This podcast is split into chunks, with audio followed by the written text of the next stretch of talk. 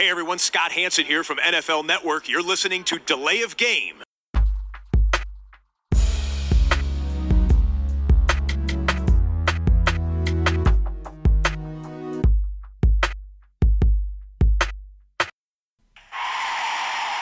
of game.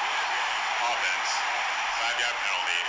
Repeat down. Repeat down. Repeat down. Repeat down. Da sind wir wieder. Neue Woche, neue Folge. Delay of Game, der Football Podcast. Wir begrüßen euch ganz herzlich zur Episode 94. Wir, das sind in dieser Woche der Christian und ich. Hallo Tobi. Ja, äh, irgendwie fand ich Woche 4 ein bisschen, wie soll ich sagen, äh, mau. Schwere Kost? Ja, ich war mit vielen Dingen in Woche 4 nicht so zufrieden. Fantasy-mäßig lief es nicht, mein Tippspiel lief nicht. Ähm, wobei ich sogar noch bei äh, den US-Amis äh, hier, bei denen ich mittippe, noch Boden gut gemacht habe. Aber es war keine Woche, die äh, ich nochmal komplett irgendwie mir mit den Highlights gerne weiter angucken wollen würde. Ich fand's, naja. Ich finde, ich find Woche 4 ist ja immer, da hat man jetzt ein Viertel der Saison um und dann kann man auch so ein bisschen überlegen, ähm, passen denn auch die ähm, ja, Einschätzungen, die man vor der Saison gehabt hat? Sind die Teams, spielen die so, wie wir es erwartet haben oder gibt es äh, Teams, die was ganz anderes bringen und muss man vielleicht auch ähm, Meinungen revidieren über Teams? Ja? Also ich habe eine, ein Team schon, da muss ich sagen, okay, die sind ein bisschen besser, als ich gedacht habe. Okay, da bin ich mal gespannt, wer das ist. Äh, Ich würde sagen, von den 32 Teams, wir haben ja nun mal alle eingeschätzt, haben wir schon den Großteil erstmal richtig eingeschätzt. Der entsprechende Rekord, den die äh, Mannschaften jetzt haben nach vier Wochen, außer Jets und 49ers haben erst dreimal gespielt, die waren schon auf der Bye-Week, die haben wir schon zum Großteil, glaube ich, richtig eingeschätzt. Äh, zumindest was so ihre Tabellensituation und ihren Win-Loss-Rekord anbelangt. Nicht unbedingt, was ihre Leistungen anbelangt. Dazu sicherlich später mehr. Wir haben da so einige aus dem Kreis der Favoriten oder weiteren Favoriten, die, ähm, ja, die wirken nicht gerade wie ein ernsthafter Playoff-Kandidat. Aber gut, dazu später mehr. Bevor wir loslegen, müssen wir natürlich die Bierfrage klären. Ja, fang doch mal an. Ja, ich habe äh, hier aus äh, den USA, aus Minnesota von der Surly Brauerei das Extra Citra Pale Ale in der Dose, in der Hoffnung, dass die jetzt nicht überschäumt. Aber es scheint ganz gut so. Ja, passt.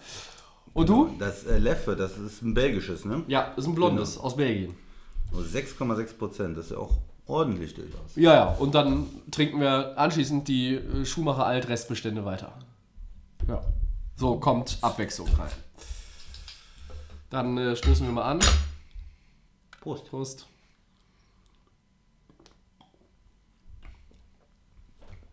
Ah, ja, wunderbar. Eins meiner Lieblingsbiere aus den USA. Ähm, wir weisen an dieser Stelle auch, äh, wie jetzt immer, bis zum November auf unsere Episode 100 hin. Wir sind in der Planung. Wir sind so in der räumlichen Planung auch so langsam.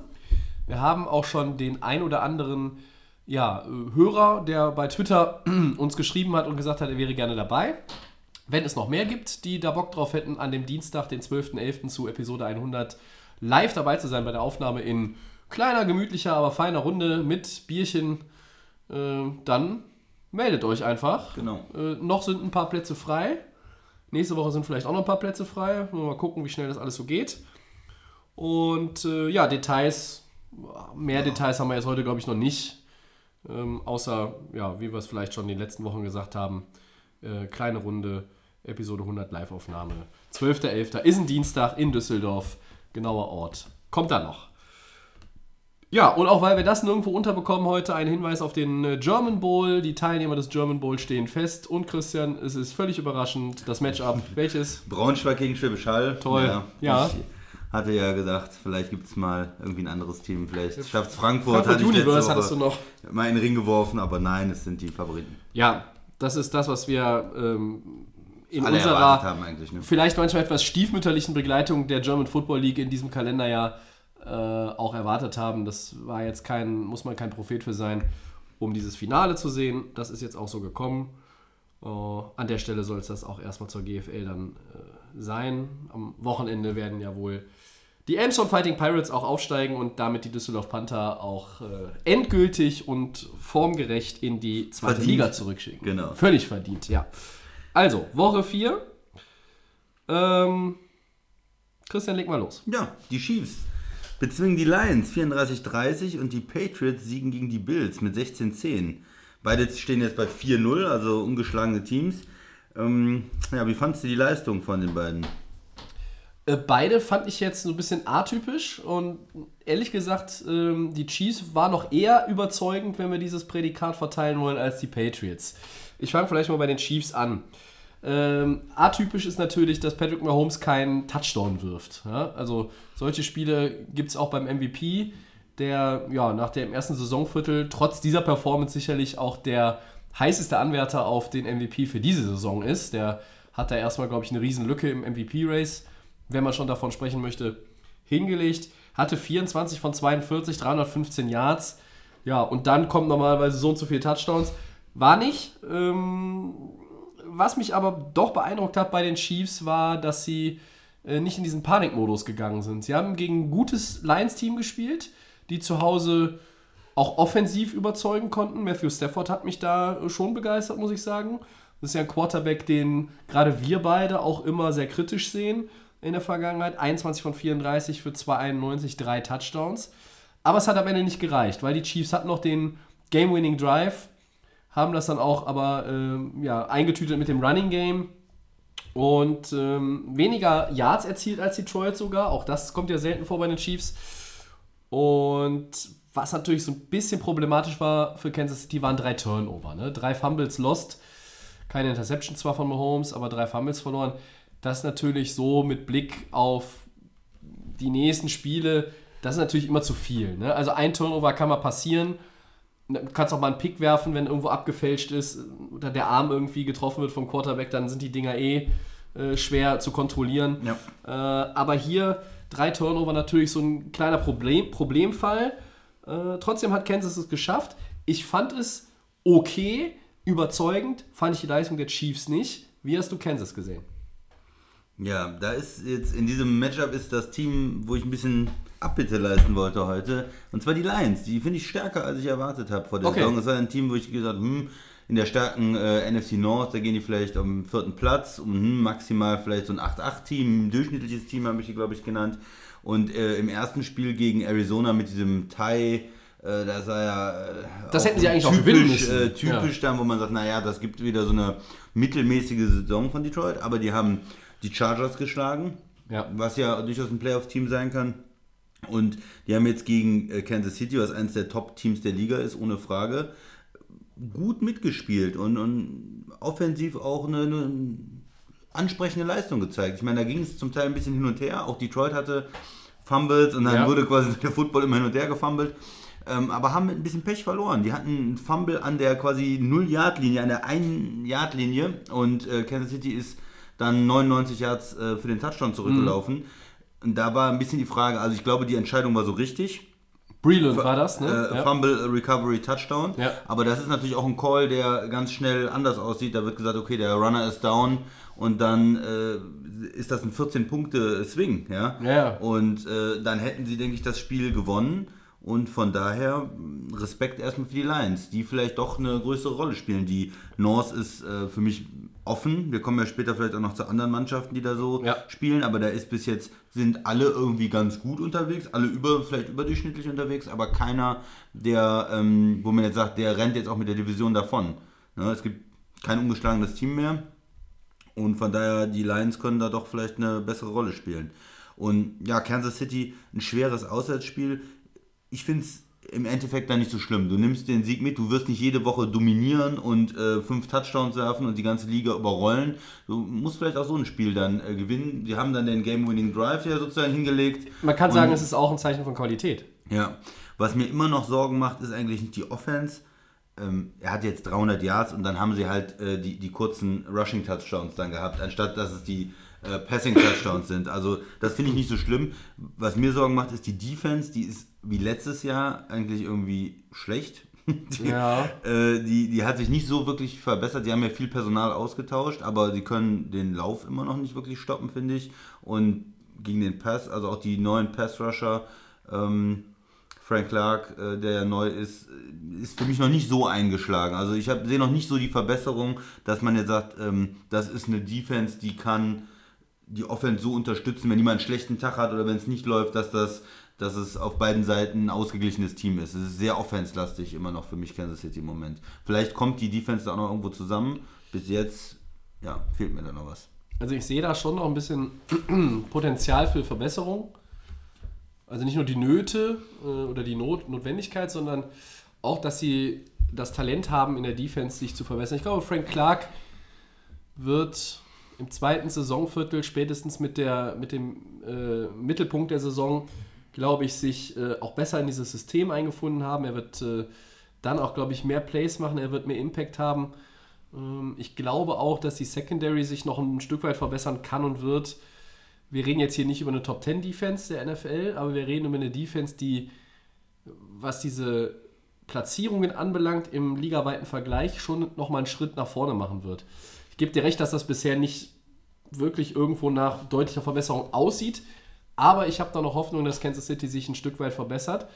Das ist natürlich dann auch, wenn das eintreten sollte, würden sie auch Mahomes und der Offense ein bisschen mehr Druck äh, nehmen können. Ne? Also du hast nicht immer dieses, äh, die Andy Reid Offense muss jetzt 34, 38, 42 Punkte machen, um das Spiel zu gewinnen, wenn du einen Gegner hast, der offensiv auch produktiv ist, sondern du kannst dann vielleicht auch mal das Spiel gewinnen, in Anführungszeichen, mit nur 24 Punkten. Und ähm, solche Spiele, glaube ich, werden wir von den Chiefs vielleicht auch noch sehen.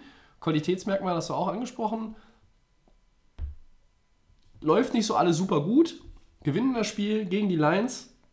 Es war Mahomes erstes Spiel seit dem College im Dome. Auch das ist vielleicht so ein Punkt, den man vorher so ein bisschen belächelt hat vor der Woche, aber es ist einfach so ein bisschen ein anderes Feeling für den Quarterback und er hat das das letzte Mal im College gehabt. Und äh, vielleicht muss man sich da auch wieder ein bisschen dran gewöhnen. Und insgesamt, ja, fand ich die Chiefs-Leistung äh, okay, wie gesagt, aber nicht überzeugend. Noch weniger überzeugt haben mich ehrlich gesagt die Wollte Patriots. Ich sagen, jetzt kommen wir mal auf die Patriots. Ja, da, äh, das war ja andersrum. Ne? Da ist es so, die Defense dominiert weiter, die spielt weiter auf einem extrem hohen Niveau und eine Mannschaft, die offensiv äh, limitiert ist, wie Buffalo, mit einem ähm, Allen, äh, Josh Allen, der im zweiten Jahr jetzt ist als Quarterback, der nicht so präzise ist. Da ist das passiert, was man erwarten konnte. Der hat erstmal drei Picks geworfen in dem Spiel. Und eine Gehirnerschütterung kassiert. Ist dann hinterher äh, rausgegangen. Äh, Matt Barkley auch noch mit einem Pick. Ja. Und die Defense und Special Teams der Patriots haben komplett dominiert und das Spiel gewonnen für New England. Auf der anderen Seite, Buffalo Defense ist auch extrem gut. Gehört sicherlich auch zu den besten fünf der Liga mit Sicherheit. Vielleicht sogar eine Top 3 Defense mit New England, Chicago im Moment. Ähm, und ja, die konnten New England ja auch kontrollieren irgendwo. Haben Brady schlecht aussehen lassen. Äh, Running Game ging nicht viel. O-Line haben die Patriots ja auch dieses Jahr ein bisschen Probleme. Man erwartet immer, dass die Patriots das hinkriegen, weil sie es in der Vergangenheit geschafft haben. Aber Left Tackle ähm, ist, ist ja nicht da. Der, Der ähm, Win? Der Win. Und der Center ist ja vor der Saison Andrews? ausgefallen mit diesen, ähm, was hat der, Blut, verklumptes Blut oder irgendwelche Probleme. Ja, Und so, da haben sie ja doch auch noch kurz vor der Saison ein paar Offensive Linemen sich in der Liga zusammengesucht und da ein bisschen geschoben. Da ist immer noch Talent und sie haben einen sehr guten Coach. Das heißt, vielleicht kriegen sie das hin, aber im Moment ist die O-Line so, was Run-Blocking auch angeht, nicht mehr so da. Gronk ist ja nicht da, die Tight Ends sind nicht gut besetzt. So, und wenn dann noch ähm, Ver Verletzungen bei Receiver dazukommen, äh, vor zwei Wochen haben wir noch gesagt, boah, was haben die für Receiver? Brown ist weg, haben wir ja ausführlich drüber gesprochen. Und Edelman war in Week 3, Woche 3 ist er rausgegangen, war jetzt, hat gespielt, aber war jetzt auch nicht so hundertprozentig fit. Genau, Gordon ist auch ein bisschen angeschlagen gewesen, hat Ja. nicht so gut gespielt und dann ist da nicht mehr, ist dann auch nicht mehr so viel. Und äh, wenn man gegen eine richtig gute Defense spielt, da hatte die Offense äh, doch Probleme.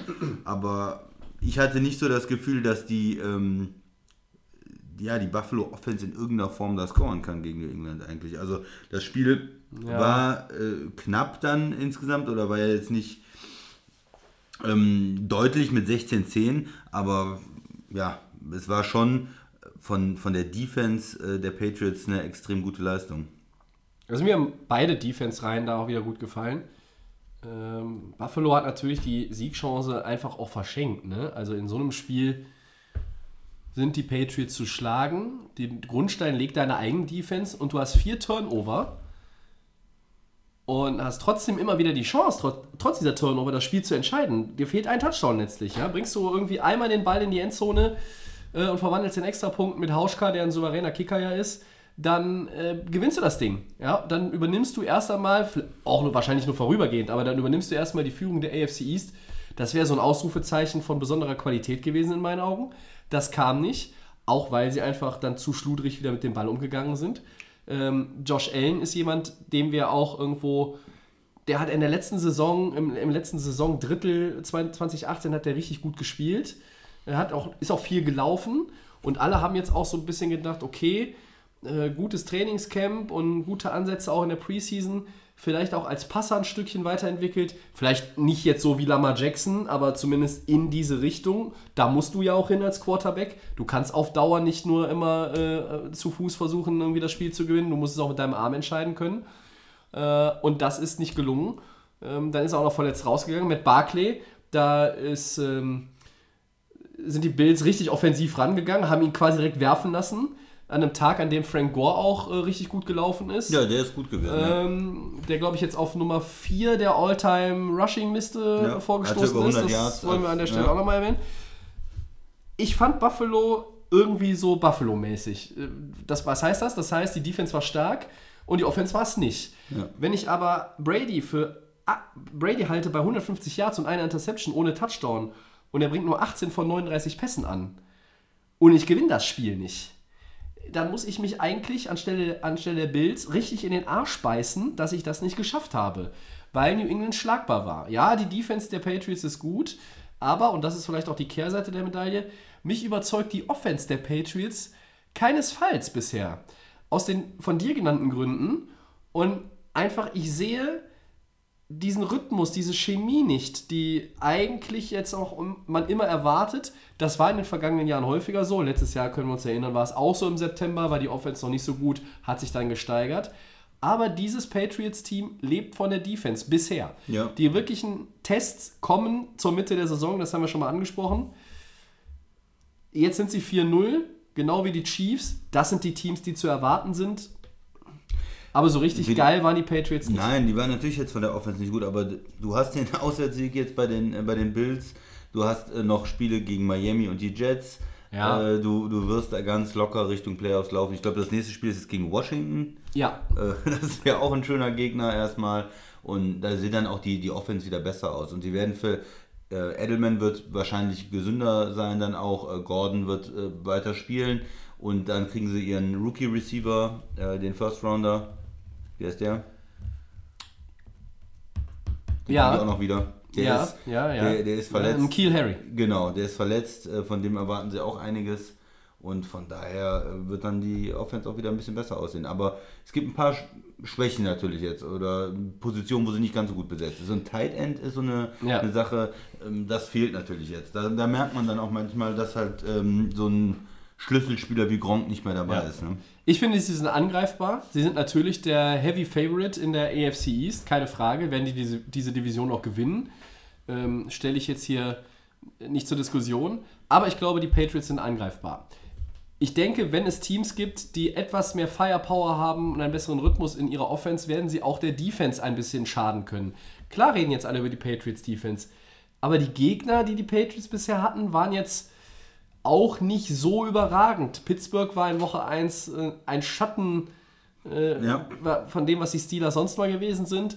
Dann haben sie die Jets gespielt, die Bills Offense haben wir gerade angesprochen. Und, und Miami. Ja, und Miami, das ist jetzt auch nicht so ruhmreich. Ja, und wenn immer letzte Woche haben der Max und du auf die Bremse getreten, als ich hier die Werbetrommel für die Cowboys äh, versucht habe zu rühren, Zu Recht. hattet ihr natürlich recht. Also einfach nicht nur wegen dem Ergebnis diese Woche, sondern aufgrund der Gegner. Und das muss man bei den Patriots und diesem ganzen Lob für die Defense vielleicht auch noch mal so ein bisschen in, äh, im Auge behalten. Es kommen Gegner, da wird sich zeigen, wie gut diese Patriots wirklich sind. Ich bin noch nicht so weit, sie zum absoluten Favoriten in der AFC zu erklären, denn die Chiefs sind da. Ja, Moment, aber das ist der Super Bowl Champion und der ist 4-0. Ja, Und die, die der hat Chiefs, bei sind, seinen Chiefs waren Halbfinalist und wir sind auch 4-0. Ja, gut, die Chiefs, aber die haben jetzt bei dem, bei einem 3-0-Team auswärts gewonnen. Bei dem Bills-Team, wo ich letzte Woche gesagt habe, die gehen für mich in die Playoffs, die sind stark Können von die der immer noch. Defense. Können die auch noch, ja. Aber das, damit meine ich ja noch, also mich haben die Patriots mit diesem Sieg irgendwo auch überzeugt. Klar, gegen die Defense hatten sie Probleme. Aber mit wie die Defense spielt, das überzeugt dich nicht, dass die eine Top 3 Defense haben in der Liga, plus Tom Brady, plus Belichick, plus jetzt offensiv dann noch Möglichkeiten auch besser zu werden über die Saison, dass dann noch ein paar Leute gesund werden, der Receiver, O-Line. Äh, ja, es überzeugt mich mich schon, aber Favoriten, Tobi. Tut für mich über, sie überzeugen mich ja schon, aber ich würde jetzt nicht sagen, so wie viele andere NFL Network die Tage auch wieder jetzt nach, nach dem Spiel ähm, gesehen, äh, Sonntag und Montag noch, da wird mir zu viel schon quasi abgestempelt in der AFC. Ja? Da, da, da, kommen die meisten um die Ecke und sagen, ja, die Chiefs vielleicht, aber nur wenn die ihre Defense irgendwie noch verbessern können. Aber eigentlich ist die AFC sowieso ganz sicher Patriots-Land. Ja, weil wir das gewohnt sind. Aber natürlich sind sie der Favorit. Für mich sind sie auch der Favorit mit Kansas City, um am Ende in den Super Bowl einzuziehen, Stand heute. Aber ich möchte nur nochmal betonen, dass diese Defense, die wird noch ein paar Tests erleben. Und dann bin ich mir relativ sicher, werden viele sagen, ah, die sind ja doch zu knacken. So gut ist diese Defense vielleicht doch nicht. Vielleicht reden wir dann über andere Mannschaften als Top 3 Defense. Jetzt redest du von Bears, Bills, Patriots. Vielleicht sind es da dann die Bears, Bills und keine Ahnung wer, aber nicht mehr die Patriots. Also, und die Offense, ich glaube eher, dass die Defense schlechter wird und die Offense besser. Hm.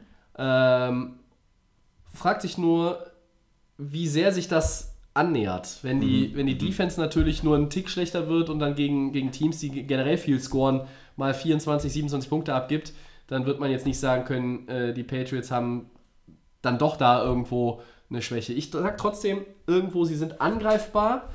Es ist auch mit viel gutem Willen und, und viel Vertrauen, dass sie angreifbar sind, weil ich unbedingt vermeiden will, sie wieder im Super Bowl zu sehen. Ich möchte gerne mal ein anderes AFC-Team sehen, aber ich weiß ganz genau, äh, wie die meisten, die die NFL regelmäßig verfolgen, die Wahrscheinlichkeit ist nun mal sehr hoch, solange dieser Brady rumläuft, solange dieser Belichick an der Seitenlinie steht, ähm, dass sie in den Super Bowl kommen. Und da brauchen sie vielleicht gar nicht mal so eine starke Defense. Aber, wie gesagt, hebt sie mir noch nicht zu früh auf einen zu hohen Sockel. Ja, gehen wir mal in die äh, NFC vielleicht rüber und gucken mal, was da so los ist, Tobi. Ja. Vier Turnover von Jared Goff, 55 Punkte kassiert. Wie steht es um deine Rams? Die haben 40 zu 55 gegen die Buccaneers verloren. Zu Hause, glaube ich, ne? Zu Hause, ja. Ähm, also, man kann das jetzt, ich kann das jetzt auf zwei Seiten äh, oder von zwei Seiten betrachten. Ich betrachte es jetzt mal einfach aus der Emotion heraus eines Rams-Fan. Und da muss ich sagen, um dieses Team steht es schlecht. Ich habe gewarnt nach dem 3-0-Start. Da ist noch nicht alles äh, rund, da funktioniert noch nicht alles. Die Offense funktioniert noch nicht auf allen Zylindern. Ähm, die Defense hat zum Beispiel dieses Spiel gegen Cleveland eher gewonnen, als dass es die Offense natürlich gewonnen hat über die Defense der Rams gegen Tampa Bay muss ich gleich auch noch ein Wort verlieren. Ich weiß gar nicht, wo ich hier anfangen soll. Äh, ich habe noch vor einer Woche gesagt, du musst deinen besten Football ja nicht im September spielen. Jetzt spielen sie aber den schlechtesten Football unter McVay und Goff spielt den schlechtesten Football seit Jeff Fisher weg ist. Also abgesehen von seinem Rookie-Year wo er sicherlich noch schlechter war als jetzt seine Performances bisher im ersten Saisonviertel. Da funktioniert einfach auf so vielen Ebenen so vieles falsch oder nicht. Äh, wir fangen mal an bei Jared Goff. Der hat drei Interceptions und einen Fumble. Ja, der wirft auch für 517 Yards, aber warum? Weil McVay ja auch gar nicht laufen lässt. Also der ganze Gameplan wirkte so, als würden sie nur passen wollen dann sind sie 21-0 hinten, dann ist das eh über den Haufen. Wenn du noch Bock hattest, irgendwie zu laufen, kannst du es vergessen. Du musst ja passen. Ja? Du musst ja scoren und möglichst schnell. Er hat immer noch zwei Touchdowns gehabt, aber er hatte dann am Ende, wo sie noch die Möglichkeit haben, nochmal ranzukommen in einem Spiel, wo sie zweimal mit 18 hinten waren, nachdem sie sich rangekämpft haben. Also sie waren mit 21 hinten, dann noch zweimal mit 18 Punkten hinten, wo du einfach denkst, das Ding ist gelaufen. Und sie kommen, weil auch Tampa Bay mit der Defense gar nicht so geil war. Also Turnover ja, aber haben halt auch eine Menge Yards zugelassen. Kommen sie nochmal ran. Aber am Ende dieser Fumble, den dann natürlich ausgerechnet Ndama Kong Su in die Endzone zurückträgt für den Dagger. Glückwunsch dazu. Tampa Bay hat sich den Sieg auch verdient. Winston hat gut gespielt. Chris Godwin, Monster Performance, 12 Catches, 172 Yards, zwei Touchdowns. Der Receiver der äh, Buccaneers. Respekt. Äh, Bruce Arians hat sich da auch wirklich ähm, das Richtige überlegt. Aber bei den Rams, ich finde es ehrlich gesagt eine Katastrophe und ich mache mir große Sorgen, weil sie jetzt nach Seattle müssen, kurze Woche. Ja, der Weg ist nicht ultra weit, du musst jetzt nicht quer durchs ganze Land, aber du musst Donnerstag nach Seattle, hast wenig Zeit, das aufzuarbeiten. Du hörst zwar von den Seiten, äh, von, von Seiten der Rams, das ist ja gut, wir können gar nicht so lange darüber nachdenken. Nächstes Spiel, ich sehe es ja. anders. Du musst eigentlich lange darüber nachdenken und eine komplette Woche Vorbereitung aufs nächste Spiel und du würdest erst wieder Sonntag spielen, wäre viel, viel besser, weil es gibt so viel, was, was falsch läuft. Die, die Performance von Jared Goff ist nur eine Sache. Die ist überhaupt nicht gut. Das ist nicht der Jared Goff vom letzten Jahr. Wenn wir den vom letzten Jahr hätten, äh, dann wäre es zumindest so, dass du ja, dass du irgendwo, das würde ja reichen, um, um die Division zu gewinnen. In der Form, in der er ist, gewinnst du die Division so nicht. Und jetzt, wie gesagt, nach Seattle, dann spielst du gegen die Niners. Das sind ja jetzt wirklich ganz, ganz schwere Spiele. Da kannst du am Ende äh, von Woche 6 bis zu 3-3 und dann stehst du ein bisschen dumm da und hast ein Problem in der Division. Aber insgesamt 28 Rushing Yards als Team. 464 Yards die Defense abgegeben. 13 Strafen für 106 Yards, Christian. Also es ist ja, es ist ja nicht nur Goff. Ich finde auch das Playcalling nicht gut. Der Gameplan ist nicht gut. Ähm, die Defense ist nicht gut. Zu viele Strafen heißt undiszipliniert. Das ist nicht gut. Und ehrlich gesagt, wenn McVay sagt, das ist ein Wake-up-Call für uns, wir müssen an vielen Dingen arbeiten, ja, der zweite Teil der Aussage gebe ich ihm recht. Der Wake-up-Call hätte aber schon das Spiel in Carolina sein können. Das Spiel in Cleveland hätte es sein können. Und da brauchst du erst 55 Punkte kassieren von den Buccaneers, um dann irgendwie aufzuwachen. Und jetzt bin ich gespannt, was sie überhaupt irgendwie zusammenkleben können bis Donnerstag. Ich sehe momentan, ja, sie sind 3-1, ist ja alles nicht schlecht. Genau. Das wollte ich gerade sagen. Aber Also- sie performen eher wie ein mittelmäßiges Team. Genau. Du hast die, das drei, die drei Siege hast du und das ist erstmal, erstmal gut, da kannst du drauf aufbauen. Aber was, warum läuft es nicht in der Offense? Und ich denke, du hast schon ein paar Punkte angesprochen. Die Stärke unter McVay war ja auch dieses Laufspiel und sich auf, mit Gurley zu kommen erstmal und dann Play-Action und dann gute Protection Goff zu haben und dass er dann die zugegebenermaßen sehr guten Receiver der Rams auch einsetzen kann. Ja? Und das ist im Moment nicht der Fall, weil auch Gurley gar nicht äh, so viel spielt und gar nicht so viel Snaps hat oder so viele Attempts hat. Im, im, im Passgame war er sogar ganz gut eingebunden. Er hat auch zwei Rushing-Touchdowns, aber er hat ja auch nur irgendwie fünf Attempts oder was gehabt. genau, Ne? das ist klar, auch wenn er jetzt die Rushing Touchdowns hat, aber das ist ja nicht der Gurley, der letztes Jahr gespielt hat. Der hat ja, äh, der war ja der, der Mittelpunkt des Rams-Spiels. Deswegen hat er auch den hohen Vertrag gekriegt. Das ist ja einer der Top-Backs der Liga gewesen, letztes Jahr zumindest. Und da ist für mich immer noch die Frage, wie gesund ist er wirklich? Ich höre von den Rams immer, ja, er ist gesund, es ist gar kein Problem und alles ist in Ordnung. Aber sie setzen ihn so ein, als wenn er limitiert wäre Ja, oder auch sie- wenn sie sich ge- Sorgen machen für die Sie, Gesundheit. sie wollen ihn ja anders einsetzen, das haben sie ja immer gesagt. Das finde ich auch okay. Ich glaube, wenn er, wenn er, wenn ich ihn sehe, wenn er mal ein bisschen Raum hat zum Laufen, sieht das gut aus. Der Bewegungsablauf, Ja. das sieht alles flüssig aus. Was ich nicht verstehe, ist, wenn ich ihn ein bisschen bewusst schone, um am Ende der Saison, Genau. dass er aufdrehen kann. Warum spiele ich da nicht noch ein bisschen mehr insgesamt? Warum, warum gegen Temper? Wo war denn Malcolm Brown? Wo ist denn der, der Drittrunden-Pick? Ich, ich matche ein Henderson oder so Offersheet ne? für Malcolm Brown, Ja. der als Restricted Free Agent dann doch bleibt und zahle dafür richtig Kohle für einen zweiten Running Back und gebe einen Drittrunden-Pick für Daryl Henderson, einen guten Running Back. Und wo sind die Jungs? Da muss ich die auch einsetzen. Ja? ich glaube, dass, dass eines der Hauptprobleme, und das hat mit dem Laufspiel zu tun, das hat auch mit dem, äh, mit dem Erscheinungsbild von Jared Goff zu tun, ist die O-Line. Ja. Es gibt zwei neue Leute in der O-Line. Ähm, Whitworth hatte, glaube ich, alleine drei Strafen. Der wirkt jetzt dieses Jahr bisher auch nicht gut. Der, der war ein Top-Mann und der hat über Jahre auch immer wieder gezeigt, auch obwohl er Mitte 30 war, er immer noch ein super Niveau. Aber wie alt ist er jetzt? 37? Ja, ich glaub 36, Einer der 37. ältesten Ja. äh, O-Liner, der älteste Left Tackle vielleicht in der Liga oder so. Auf jeden Fall ganz weit vorne dabei. Und naja, das kann natürlich dann jederzeit passieren, dass der mal 10, 20 Prozent in seiner Leistung nachlässt, dass der Probleme bekommt. Ja, und du- hast, musstest natürlich die O-Line ein bisschen auch umbauen, ein bisschen verjüngen. Und Gegen Cleveland war zum Beispiel auch der Right Guard, der Blythe, nicht dabei, ne, der sich äh, Woche 2 da ein bisschen verletzt hatte. Das heißt, sie haben, letztes Jahr haben sie in allen 16 Spielen dieselben fünf Leute gehabt. Das ist extrem wichtig. Das hatte zum Beispiel als letztes Team davor Atlanta. Wo sind die gelandet? In dem Sup im Ja, Super Bowl ja, in dem ja. Jahr, genau wie die Rams im Super Ja. Bowl äh, gelandet sind. Dass natürlich beide dann gegen die Patriots spielen, steht auf dem anderen Blatt. Ähm, und die einen haben das Spiel nach großer Führung weggeschenkt und die anderen konnten nicht scoren. Aber das ist so ein Punkt. Und ich glaube, wenn, ich weiß nicht, wenn sich die O-Line verbessert, glaube ich, dass sich insgesamt dieses äh, Spiel in der Offense verbessert. besser laufen dann und du kannst das natürlich auch bessere Protection für Golf. Aber ja, für mich ist er halt, ich finde, man merkt so ein bisschen, er ist halt, wenn es gut, wenn das alles gut läuft, in der Offense, wenn das so eine richtig geölte Maschine ist, ne, dann sieht er auch aus wie ein absoluter Top-Quarterback. Das habe ich ja schon mal zu dir es gesagt, zum Beispiel auch mit anderen Leuten, mit Trubisky oder so. Und Trubisky würde in dem McVay-System, wenn das McVay-System gut läuft, würde der da auch gut aussehen. Ja, ich, die Frage ist, ist Goff mehr als ein System-Quarterback?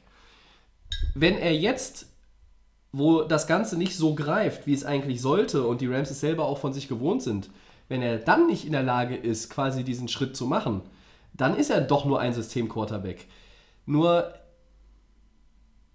ich muss auch so ein bisschen, also ein bisschen in Schutz nehmen. ja, ich weiß nicht. Also jetzt nach dem Spiel gegen, gegen Tampa Bay nehme ich ihn nicht unbedingt in Hm. Schutz. Diese eine Interception, die war, äh, die war eine Katastrophe, wo ich, wo, also den hätte selbst ich gesehen, den, ich glaube, der Linebacker. Der- ja, ja. Der ist, dem wirft er den quasi voll in die Arme. Äh, war ein ganz schlechter Wurf. Ähm, und ich habe vorhin gesagt, es gibt so Interceptions, da hat er auch eine von den dreien, war auch, er kriegt einen Schlag auf dem Arm, der Ball geht nach oben, Ja. dann kann der Ball natürlich mal äh, futsch gehen. Aber so ein Pick ist eigentlich unentschuldbar. Der passiert einem Aaron Rodgers nicht. Ähm, der passiert vielleicht, äh, auch einem Tom Brady nicht, eigentlich in der Regel. Ähm, nun wirft jetzt Goff auch nicht jede Woche zwei Stück davon. Aber er hat natürlich jetzt schon deutlich mehr Turnover als zum gleichen Zeitpunkt der vergangenen Saison. Äh, ich glaube, wie gesagt, dass es auch so ein bisschen an der O-Line klebt. Ja. Was ich aber auch einfach nochmal ansprechen muss, ich weiß nicht, wie hast du es denn gesehen, die Defense. Also gegen Cleveland, das muss man so ein bisschen relativieren. Cleveland hadert noch so ein bisschen mit sich selber auch. Die haben ihren Rhythmus in der Offense noch nicht gefunden. Deshalb muss man vielleicht die Leistungen jetzt auch nicht zu hoch hängen, die die Rams da gezeigt haben. Aber zu Hause gegen die Buccaneers so viel abzugeben, die konnten ja, Ja. weder den Lauf noch den Pass stoppen. Genau, und ich frage mich, was ist mit den Corner? Also die Rams haben ja Furchtbar. Top Corner. Ja, auf dem Papier haben die Top Corner. Peters. So, ähm, du hast dann zwei gute Receiver in Evans und äh, Goodwin in, in Ja. Tampa. Das wäre für mich der Match. Wie gut spielen die Corner gegen die Receiver? Der eine hält den ein- einen vielleicht auf, der Haben andere wir- Receiver haben wir gesehen. Sie spielen so. grottenschlecht. Genau, aber das war eine totale, ähm, Das war eine Nichtleistung. ja, Also außer dem Pick 6 War- von Peters, der danach mit Gehirnerschütterung runter musste, war das eine Nichtleistung. Ja? Evans ist natürlich auch sch- schwer zu äh, verteidigen. Peters und Talib sind nicht die allergrößten. Äh, und Evans ist natürlich äh, ein sehr robuster, groß gebauter Receiver. Gegen den ist es schwer. Aber ich erwarte einfach von der gesamten Defense mehr. Aaron Donald, kaum zu sehen. Ähm, der auffälligste war wieder mal Clay Matthews. Ja, von dem alle gesagt haben, der ist nur noch so ein Anhängsel in einer, in Der einer ganz, in einer gut, ganz ne? ordentlichen. Defense, der da gar nicht so auffällt. Der hat jetzt schon bessere Zahlen als in 16 Spielen mit Green Bay letztes Jahr. ja. Äh, aber die Linebacker, Littleton, Ibocam, die abgesehen jetzt von, von äh, Matthews, wenig. Fowler, Brockers vorne, Joseph Day, Donald haben wir schon angesprochen. Hinten der Safety, Rap spielt auch noch nicht wirklich gut. Der Rookie Ja. ist noch vielleicht entschuldigt, weil er ein Rookie ist. Und Talib und Peters, ehrlich gesagt, gehen mir voll auf den, auf den Sack, auf gut Deutsch gesagt. Ja. Also ich sehe, ich sehe momentan ein, ein ganz großes generelles Problem und, und das, das ist einfach, es, es brennt an allen Ecken und Enden. Ja? Vielleicht kann man noch was zur Temper sagen. Für mich sind die ein Team, das, ähm, das hat eine hohe Varianz. Das ist so ein Team, wenn, wenn das gut läuft, die haben Talent und wenn das in der Offense gut läuft, dann können die auch viel scoren, aber Ja. ich erwarte bei denen auch, also, oder man weiß nicht, was man erwarten soll. Man kann, es kann auch passieren, die, die haben drei Pick Six Wundertüte. und, äh, und, und äh, kriegen Das gar nichts Spiel auf bei die den Reihe, Giants hätten ne? sie auch gewinnen müssen. Ja, Ne? ja. Sie sind Ja, in gegen so, die Giants, sie weil sind in so wilden ja. Spielen, finde ich, dieses Jahr äh. Tempo. Also ähm, viel Entertainment, aber von einem ah, Football-Coach her, äh, weiß ich nicht, bin ich noch nicht so begeistert von, von den Buccaneers. Die sind mir zu wild eigentlich auch. Ja, aber haben natürlich einen schönen Auswärtssieg jetzt geholt. Ne? Also 55 55 Punkte auswärts musste er erstmal machen, egal äh, wie gut oder schlecht eine Defense ist. Und die stehen bei 2-2, Die ne? stehen hier 2-2, die hängen in der Ja. Division drin. Auf den Divisionsführenden kommen wir nachher nochmal ausführlicher zu sprechen. Ähm, aber vielleicht noch mein Ich Ja. habe jetzt relativ viel über die Rams gesagt. Ja, sag doch was. Ich, ich glaube einfach, dass das jetzt so sich zeigen wird, in welche Richtung es dieses Jahr geht. Ne? Also ich bin immer noch davon überzeugt, dass sie die Division äh, gewinnen können, auch werden. Aber du musst jetzt eigentlich auch gegen die Seahawks und gegen die Niners gewinnen. Ne? Also gegen die Niners zu Hause sowieso äh, und in Seattle eigentlich auch. Du musst jetzt die, diese Reaktion zeigen. Ne? Ich sehe aber ehrlich gesagt nach der Performance von Sonntag nicht im Ansatz, wie ihnen das gelingen soll. Ja, ich bin mit der NFC West eigentlich zufrieden im Moment, weil meine Prognosen so ein bisschen halten. Ich habe die 49ers hochgesehen, ich habe gesagt, die Rams sind ein gutes Team, aber die gehen nicht so durch Butter dadurch, die müssen schon ein bisschen auch Ja, die, weil, weil die Und- Niners stärker werden und wir haben eigentlich auch gedacht, dass Arizona vielleicht mal das eine oder andere Spiel gewinnen kann. Davon haben wir noch nichts gesehen. Äh, Die Division ist besser geworden. Ja. Und ich bin natürlich auch ein bisschen äh, kritisch äh, in der Vergangenheit mit Goff gewesen. Habt ihr natürlich auch diese Interception nochmal geschickt gehabt? Ja, Äh. die, die, die Kritik ist ja, es gibt ja viele Leute, du bist ja nicht jetzt der Einzige, äh, der, Sicherlich nicht. der irgendwie da ein bisschen. Ich habe immer. d- das Ding ist, wenn du in einem, wenn du in einem in einer guten, gut funktionierenden Offense spielst, dann kannst du quasi deine Schwächen, die du hast, dahinter verstecken. Es gibt ja nur wenige Quarterbacks in der NFL, die, sagen wir mal, Losgelöst. fa- fast nur Stärken Ja, haben ja. Und losgelöst von jedwedem System nur geringe Schwächen. Ja. Dazu zählen Tom Brady, Aaron Rodgers, dazu zählte Andrew Luck. Ich glaube, Brees, dazu zählt richtig. Drew Brees, dazu zählt jetzt auch ein Patrick Mahomes, dazu Ja. zählt ein Philip Rivers. Dann, Dann wird es schon, dann wird's schon schwierig. Ja, ich glaube, Deshaun Watson kann man auch dazu zählen. Ähm, ich würde Deshaun Watson gerne mal mit einer funktionierenden O-Line sehen. Vielleicht 2024. Man weiß es nicht, wann das mal so weit ist in Houston. ist ein anderes Thema. Ja, und von vielen anderen können wir es noch nicht sagen, ne? Äh, Also auch Ja. jemand wie Baker Mayfield, der war letztes Jahr hoch gelobt, der ist dieses Jahr Das sieht ist- das nicht so gut aus mit der O-Line und Das ist ja auch, System, das sind, ne, ne? da, sind, da werden Schwächen offenbar, die vielleicht auch nicht immer vom System abhängen, sondern zum Beispiel dann auch von den Sachen wie der, wie der O-Line.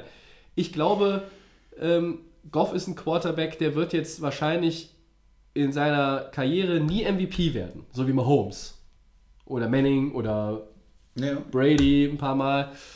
Aber das ist ein Quarterback, der, wenn das alles funktioniert und er auch sauber ausführt, das, was er zu tun hat, und ich halte ihn für einen guten Quarterback. Ich halte ihn für einen Quarterback, dann, dann kann er eine Saison spielen wie letztes Jahr. Das war eine gute Saison und dann kann das die Blaupause werden. Dann kann das sozusagen das werden, was immer so der Maßstab ist, an dem er sich orientiert und um den er immer herumspielt. Das traue ich ihm zu.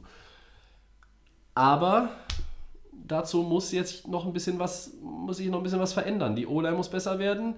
Ich glaube auch, dass es ein Stück weit an McVay liegt, aber es liegt natürlich auch an ihm selber. Also, ähm, ich glaube, dass er auf lange Sicht ein Top 10 Quarterback in der Liga sein kann. Aktuell spielt er eher wie ein Quarterback aus dem äh, Bereich 20 bis 25. ja, gehen wir mal weiter. Ja, ich, leit, ich leite mal ein, Ja, da kannst du mal bitte. loslegen, Ja. weil ich äh, rede hier heute, habe ja irgendwie den Löwenanteil bisher. Die Saints, Christian, gewinnen 12-10 bei den Cowboys. Äh, das Ganze ohne eigenen Touchdown. Ja, viel Goal, viel Goal, viel Goal. Ja, wie gut ist denn die Defense von New Orleans und hättest du gedacht, dass die Saints zwei von zwei Spielen mit Bridgewater für sich entscheiden können? Bisher. Ja, die haben natürlich eine äh, Menge Talent äh, im, im Roster und, und so ein Spiel, wenn nicht zu viel gescored wird, wenn es kein wilder Shootout ist, kann man das auch mit äh, Bridgewater gewinnen. Der spielt ja eher konservativ, wenig tiefe Pässe angebracht bis jetzt, sondern alles. Schön formuliert. Ja, alles so schön im Bereich der Line of Scrimmage gehalten. Ne? Das sind schöne 5 bis 10 Yard Pässe. Aber er hat bis jetzt auch nicht die, die Spiele verloren äh, für New Orleans. Er spielt ein bisschen Game Manager. Ja? Die haben Talent auch in der Defense. Ähm, er versucht da mit, mit Camara und Thomas die vielleicht ein bisschen einzusetzen und er macht aber nicht die Riesenfehler, dass er das Spiel wegschenkt. So habe ich ihn bis jetzt gesehen. Und für mich ist eigentlich die Frage, was ist los mit den Cowboys? Die äh, waren jetzt äh, ein bisschen gehypt in den letzten Wochen. Ich habe ja gesagt, okay, die haben gegen leichte Gegner äh, gespielt. Jetzt kommen sie Ja, nach so New wie die Orleans. Patriots. Kommen sie nach New Orleans und da ist eine starke Mannschaft und auf einmal nur noch 10 Punkte für die, ich glaube, die waren die High-Scoring Offense der Liga. äh, Ja, die kann sein. Ja, die waren ganz oben dabei, über 30 Punkte. Und jetzt äh, nur 10 Punkte. Das ist für mich eigentlich ja, ein bisschen die Überraschung, dass äh, da gar nichts geht äh, in, der, in der Dallas Offense. Was, was, was war da los, Tobi? Also ich glaube, ein Stück weit hat es auch damit zu tun, dass New Orleans es geschafft hat, Doug Prescott und Amari Cooper und Ezekiel Elliott relativ lange an der Seitenlinie zu halten. Die Saints hatten 36 Minuten Ballbesitz. Ähm, Wahnsinn, dass man mit 36 Minuten Ballbesitz dann keinen Touchdown erzielt, aber wenn du am Ende gewinnst, gibt dir das, gibt das Ergebnis einfach recht. Das ist nun mal so. Äh, Das Ganze könnte jetzt auch wieder äh, einer für die Überschrift hier sein, ähm, ist ein Ergebnissport letztlich. Ah, ja? schön. Ja, wenn, wenn Goff zum Beispiel auch den letzten äh, Drive bringt in die Verlängerung und so, dann kickt sie zum Field Goal, dann hat er drei Touchdowns und drei Picks und kein Fumble und er hat auch scheiße gespielt und sie haben gewonnen. Ja?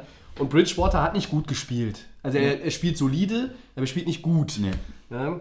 Ähm, was mich bei, bei Dallas so ein bisschen, da kommen kommen gleich auch in Segment 4 nochmal auf Dallas zu sprechen, die haben natürlich jetzt auch das erste Mal so einen Gegner gehabt, der etwas mehr Format hat. Ne?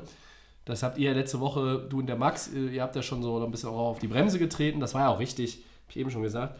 Und die Saints Defense hat etwas geschafft, was sie in den bisherigen drei Spielen vorher noch nicht geschafft haben. Sie haben nur 257 Yards zugelassen. Das ist äh, ja, das wenigste, was sie bis jetzt zugelassen haben in dieser Saison. Nur ein Touchdown gegen Dallas, die diese doch ja gute Offense haben, die mit Ezekiel Elliott den besten Runner der Liga haben auf dem Papier für viele Leute. Ähm, ich würde immer sagen, wenn alle, wenn alle richtig fit sind, ist er auf jeden Fall unter den Top 2, 3. Ähm, aber gut. Ja, ich bei Dallas, ja. Das Ja, ist so, ich- ich, glaube, das ist so ein Spiel, das sie zu Hause gewonnen hätten übrigens. Ja, das sind- ist so, ja, so meine okay. Meinung. In New Orleans ist natürlich immer schwer zu spielen im Ja. Superdome, aber äh, ich glaube, ein Schlüsselduell war natürlich auch äh, Lattimore, der Corner gegen Cooper. Der Cooper hat ja in der letzten Saison dieser Offense in Dallas ein neues Leben eingehaucht. Die waren ja, Ja. Anfang letzter Saison auch schlecht und er hatte ja viel geöffnet. Und der ist aber relativ aus dem Spiel genommen worden. Und äh, wenn du natürlich das Talent in der Defense hast und ein Corner, das ist auch ein bisschen Tagesform, ein Corner die Form hat und den quasi rausnehmen kann, mh, dann ist es schon ein bisschen schwerer für, für Dallas dann den Ball zu bewegen. Und Ja. Rushing lief nicht so viel. Und ja, ich bin, ich, für mich ist das auch so ein bisschen wieder die Frage mit Prescott. Irgendwelche äh, Teams, die schlecht sind, niederzumachen, okay, das ist auch wichtig. Ja, ein gutes Team schlägt ein schlechtes Team auch hoch, aber ein bisschen die Aufmerksamkeit und, und die Quarterbacks werden natürlich auch bewertet. Wie sieht es aus, wenn du gegen andere Top-Mannschaften spielst, gegen Playoff-Mannschaften wie New Orleans? Ne? Kannst du dann mal den entscheidenden Drive ansetzen und dein Team zum Sieg führen? Und das war jetzt ein bisschen eine Enttäuschung für Dallas, dass sie äh, in New Orleans verloren haben. Ja. Wir wollen auf, auf, die, auf die Saints ein bisschen äh, eingehen. Ne? Es war das erste Mal seit 98, dass sie ohne eigenen Touchdown gewonnen haben, also über 20 Jahre. Sie haben auch drei Turnover äh, geholt von den Cowboys. Ähm, das war sicherlich auch ein Schlüssel, genau wie die Time of Possession. Insgesamt, die, diese, diese Defense, das ist auch so, die ist nicht so auf dem Papier, wird sie nicht so viel kritisiert, erstmal wie die Chiefs Defense beispielsweise. Aber es ist eine Defense, die auch, die, die hat Playmaker. Ähm, und Sheldon Rankins ist ein solcher Playmaker. Der hat jetzt sein Saisondebüt gegeben. Der war, ich glaube, acht Monate verletzt. Ähm, das ist jemand, der in der D-Line auch schon mal wieder so für einen ganz anderen äh, Ton sorgen kann. Und Für mich auch ein guter Run, Run-Stopper auf jeden ne? Fall. Und sie haben natürlich den, äh, so Leute wie Lattimore, das ist schon angesprochen, ähm, Cam Jordan, ja, also das ist ein, ein Team, was in der Defense oft für mich ein bisschen unterschätzt wird. Jetzt haben sie dieses Spiel eigentlich mit der Defense gewonnen und natürlich mit ihrem zuverlässigen Kicker Will Lutz. Was mich beeindruckt, ist, dass die Saints 3-1 sind. Sie sind 1-1 gewesen nach der Niederlage gegen die Rams, haben äh, Drew Brees verloren für mutmaßlich sechs Wochen. Da habe ich ja dann gesagt, okay, das und das sind die Spiele, ich traue ihnen drei Siege zu. Gegen Seattle und gegen Dallas zählte nicht unbedingt dazu. Und wenn ich jetzt gucke, die nächsten vier Gegner spielt zu Hause gegen Tampa, die werden nicht immer so spielen können wie am letzten Sonntag, glaube ich nicht.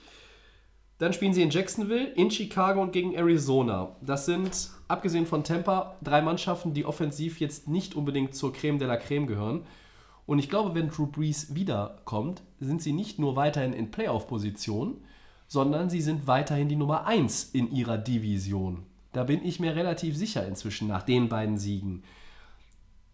It, don't, it, it doesn't have to be pretty, ja? Also es muss nicht schön sein. Aber es ist erfolgreich. Und das muss man ihnen hoch anrechnen. Credit für Sean Payton. Er hat Bridgewater richtig eingesetzt. Hier und da kommt auch Taysom Hill sporadisch. Und ich glaube, wenn das irgendwo in die Books gehen würde mit Bridgewater, würde er Hill tatsächlich auch als ich sage mal, richtigen Starter, in Anführungszeichen richtigen, ausprobieren. Muss er bis jetzt gar nicht. Er gewinnt ja. Drew Brees an der Seitenlinie lacht und, und applaudiert und freut sich. Und äh, das ist ein gutes Zeichen.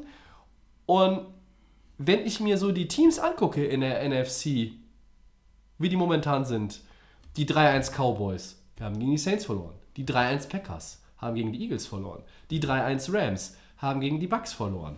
Dann sind noch die 3-0 Niners, ja, aber die müssen auf lange Sicht erstmal noch kommen. Obwohl sie wahrscheinlich sechs Spiele ohne Breeze machen.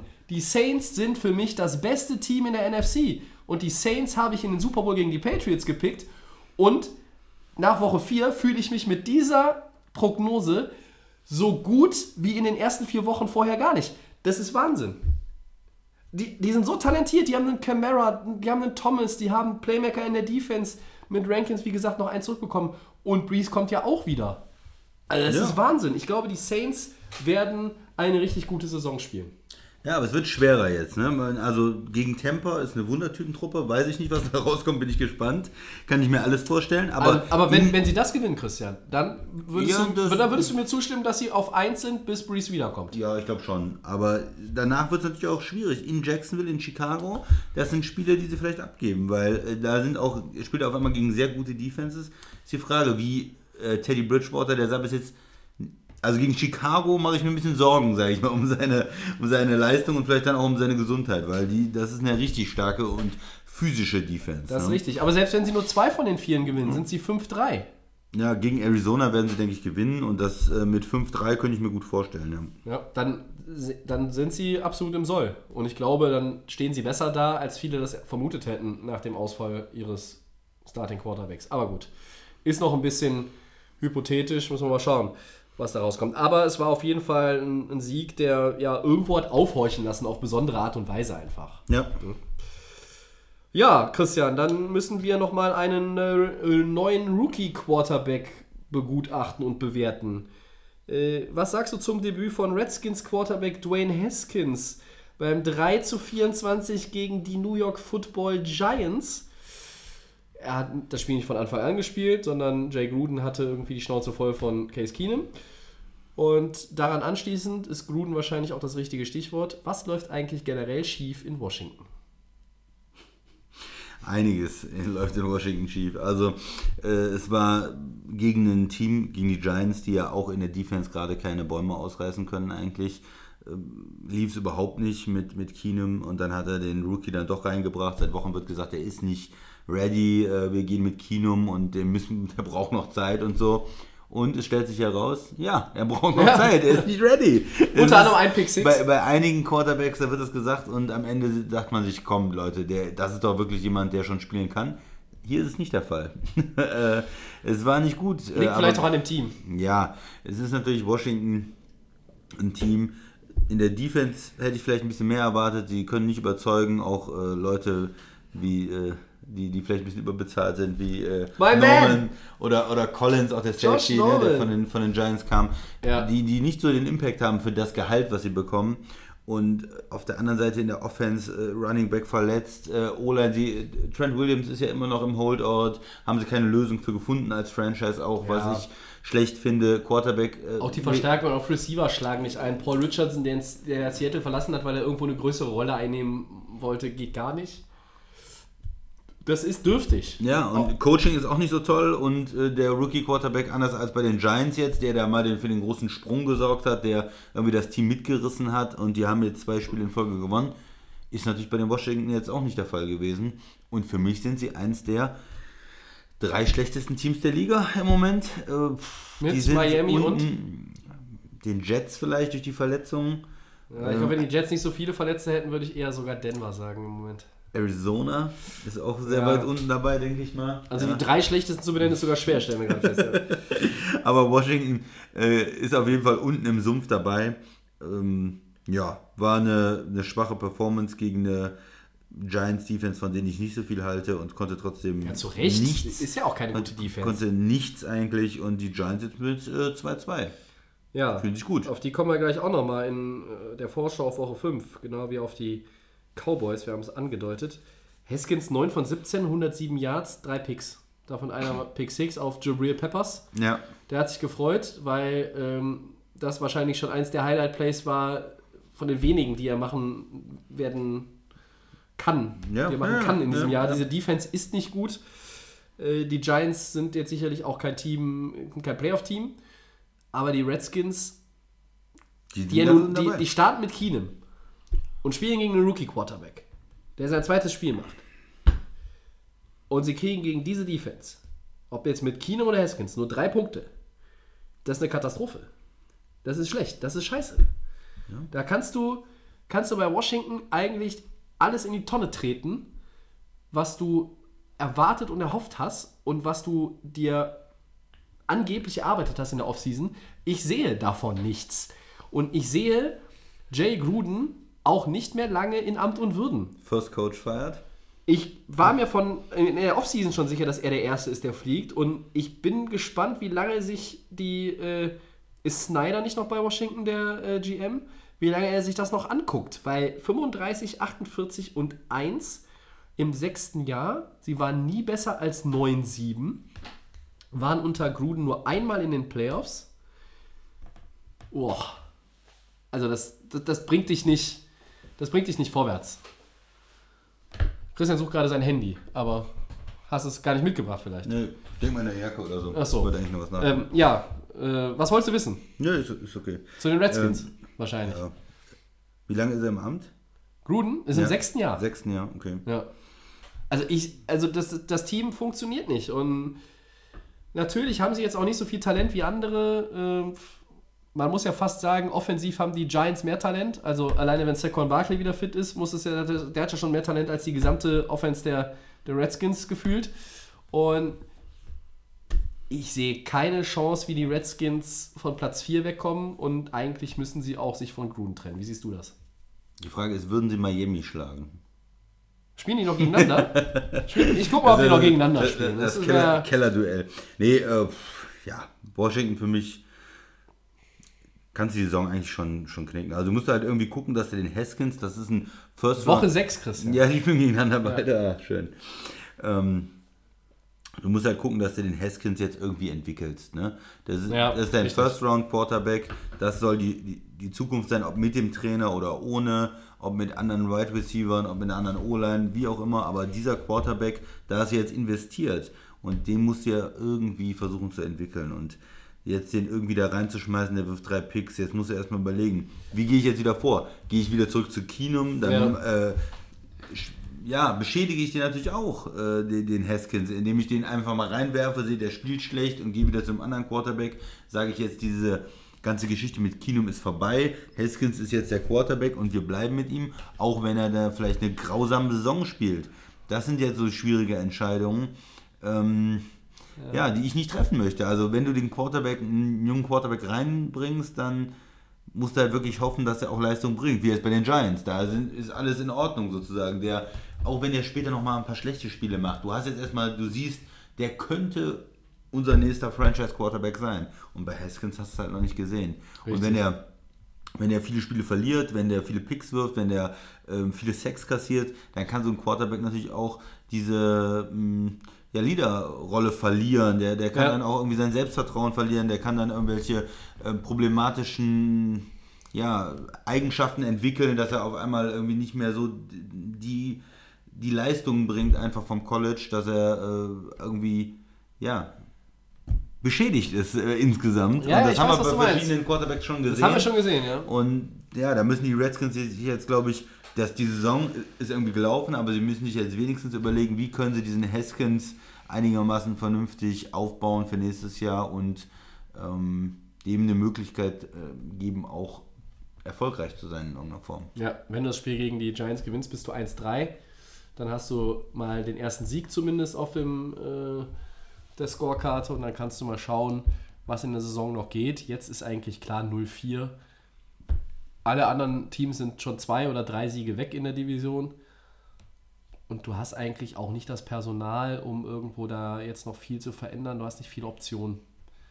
Wird schwer. Washington Saison kann man eigentlich nach Woche 4 schon sagen, geht Richtung Toilette. Ja, und ich habe ja irgendwann mal gesagt, es gibt äh, kaum äh, Cincinnati-Fans und da hat uns ja jemand geschrieben, vielleicht, ich sage jetzt mal, gibt es überhaupt Washington-Fans hier in, in Deutschland, die, die habe ich irgendwie selten jemanden erlebt, der wirklich es mit den Redskins hält. Ja. Mal gucken, ob uns jemand schreibt und äh, vielleicht gibt es mal irgendwo eine Meinung aus der Fanszene Ja. Redskins-Fans, kotzt euch aus. ähm, At Delay of Game NFL bei Twitter. Ja, einfach mal so ein Stimmungsbild, ähm, wie man sich da fühlt nach so einem Saisonstart und nach der x-ten Saison in Folge, die einfach nichts wird. Also Washington ist ja seit Jahren auch nicht wirklich erfolgreich. Ja. Letztes Jahr sahen sie ja in der ersten Hälfte noch ganz gut aus und haben dann alles ja, mit. Alex Smith Ja, noch ja. am Anfang und Peterson und so, aber mit den Verletzungen dann auch ähm, geschlagen. Ja. Gut, Segment 3, Tobi. Ja, äh, nach langer Zeit, ich glaube, ich habe lange zurückgeblättert im Archiv bis Episode 79, wenn ich das richtig im Kopf habe. Ich hau einen raus! Sehr gut. Haben wir lange nicht mehr gemacht. Das sind ja so die Dinger, wo wir äh, mal ein bisschen crazy sind. Man könnte auch, auch Bold Predictions nennen. Äh, Christian, ich leg mal los. Ähm, was gelingt Jaguars Running Back Leonard Fournette nach seinen 225 Rushing Yards gegen die Broncos in Woche 5 gegen die Panthers? Nicht viel, sage ich mal. Nicht viel, weil äh, Denver hatte schon letztes Jahr extreme Probleme zum Teil gegen den Lauf. Ich weiß gar nicht warum, aber da, die haben manchmal so Spiele, ich erinnere da an die- das Spiel gegen die Jets, glaube ich, wo die irgendwie für 350 Yards Ja. gelaufen sind. Und jetzt wieder 225 Yards halt gegen die Broncos. Aber ich glaube nicht, dass das ähm, nächste Woche nochmal möglich ist oder auch nur irgendwo in die Nähe möglich ist. Ich sage, er hat unter 80 Yards gegen die Panthers. Das hau ich raus. Das ist eine richtige Defense, die Panthers. Und die werden ihn stoppen. Ja, äh, die haben heute Kawan Short auf äh, die Injured Reserve Das gesetzt. ist richtig, ja. Aber die haben immer noch gute Linebacker auch. Ja, haben sie. Äh, ich hau einen raus und sag Fournette, der auch noch 20 Receiving Yards hatte in Woche 4. Ich hau einen raus und sage Leonard Fournette auch gegen die Panthers mit immerhin 175 Scrimmage Yards. Das ist eine Menge. Glaube ich nicht. Er hat eine gute Chemie mit äh, Gardner Minshew. Über den reden wir hier relativ. The Second, der, der, Zusatz. Der Christian winkt hier mit den zwei Fingern. Den Zusatz. Du hättest es auch sagen dürfen. Ja. Ja, das sind The ja. Second. Ja, äh, Geil. Geiler Typ. Also das ist, ist ein geiler Typ. Über ja. den reden wir eigentlich viel zu wenig bisher. Ja? Ja, also er kommt rein, nachdem äh, Nick Foles natürlich nach dem ersten guten Pass, den er da geworfen hat, das haben wir besprochen gehabt. Ich möchte direkt, direkt, wer, äh, wer hat nochmal direkt von uns gesagt, dass Foles keine 16 Spiele, äh, für keine 16 Spiele Ja, ist? Wer hast war das? gesagt? Ja. Das war ich. Das ist Super Bowl MVP. Ja, Ja, aber das war ich. Ich war das, richtig. Ich erinnere Richtig, mich. ja, der ist immer äh, verletzt, auch leider Nick Foles. Und er kommt rein äh, als Rookie, Ja. Sechstrunder, ein Pick, glaube ich. Also wirklich. so, Ähm, ja, und er spielt gut. Er spielt gut. Er hält die mit der Jaguars Offense, die nicht übertalentiert ist, mit den Receivern, die nicht übertalentiert sind, spielt er da gut mit. Und äh, Jacksonville war 0-2, aber sind jetzt 2-2. 2-2. Ja, Ja. also Chark und Westbrook, dazu der Tylen O'Shaughnessy. Die haben Ja. ein paar Leute, die sind jetzt, sind keine Topstars auf Pro ihrer Position, aber keine ja. Pro Bowler. Aber das ist, insgesamt sieht das ganz gut aus. Und ähm, Er hat einen Mega-Drive dann noch in Denver Ja. hingelegt. Und, Die äh, Filippo ist der OC, ne?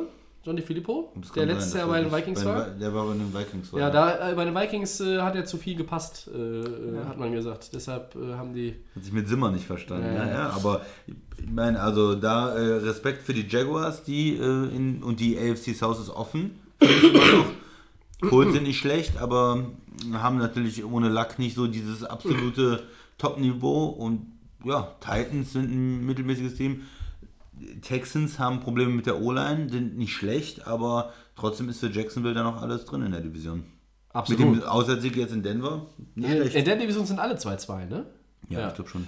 Das ist, äh, ja, das ist äh, die völlig offene South. AFC South, wie wir sie, glaube ich, auch so äh, vorausgesagt Weil haben. ist ja so eine viel gute Story einfach, wenn da so ein, so ein Sechstrunden-Pick da reinkommt Das und ist so, richtig ja. geil spielt. Hat so einen coolen Schnäuzer auch noch. ja, also wir halten fest, du äh, haust einen raus und sagst vor nett, Ja. wird deutlich eingebremst. Ich Ja. sage, nächste große Deadline. Ähm, ja, hast du noch einen? Ja, welche herausragende Statline werden wir beim Duell der enttäuschten Bengals gegen die Cardinals erleben? Ja, jetzt könnte man sagen, bei den beiden Teams gar keine. Äh, da wird nicht viel passieren. Das Spiel geht irgendwie 6-3 aus. Glaube ich nicht. Ich glaube, da geht es hin und her. Und ich habe lange überlegt im Vorfeld, auf welche Seite ich das jetzt packe, so mit der Statline. Ich gehe jetzt mal Richtung Bengals. Ich sage, Andy Dalton, der Quarterback der Cincinnati Bengals. Max, wenn du uns jetzt hier zuhörst, wenn du auch heute nicht da bist. Der Mann, der für den Durchschnitt steht in der NFL bei den Quarterbacks. Der einen ganz, ganz schlimmen Monday Night Abend bei den Steelers erlebt hat. Äh, ich glaube, 27 Mal gesackt wurde. Äh, ich hau einen raus und sage, Andy Dalton gegen die Cardinals. Erster Sieg für Cincinnati und Andy Dalton passt für 420 oder mehr Yards. Wahnsinn. Ja, ich muss ja beim Charakter des Segments bleiben. Und ich, ich gehe dann in die andere Richtung natürlich und sage, Chandler Jones, der spielt ja bei, bei den Cardinals und der ist richtig gut, wenn du das vielleicht schon mal gehört hast. Und der Ja, den wird drei. Sacks haben gegen Andy Dalton und Ja. deshalb wird er auch gar nichts auf die Kette kriegen, weil der eigentlich nur auf dem Boden liegt, Andy Dalton. Okay, also da bin drei. Sacks für Chandler Jones. Okay. Glaubst du auch, dass Arizona das Spiel gewinnt? Das wird der, soll ich das noch dazu sagen? Das ist der erste Sieg für Arizona. Ja, oh, okay. Okay, das Ding, okay. natürlich. Ja, ich glaube eher, dass das Cincinnati mal ein Spiel gewinnt. Ich, meiner Meinung nach haben sie sich das verdient. Das Spiel gegen Pittsburgh war das einzig wirklich beschissene aus meiner Sicht, was sie abgeliefert haben. In Seattle war nicht schlecht zum Beispiel, muss man Ja, sagen. ja, ja. Und na, okay. Schauen wir mal. Gut. Mehr raushauen haben wir hier heute nicht. Deshalb gehen wir schnurstracks weiter in Richtung Woche 5. Ja. Und Christian, wir legen los mit den 3-1 Cowboys. Die spielen die 3-1 Packers. Und meine Frage an dich wäre, wer kann nach der Niederlage in Woche 4 seine Bilanz auf 4 zu 1 verbessern? Und erzähl mir nicht, das Spiel geht unentschieden aus. Nein, natürlich nicht.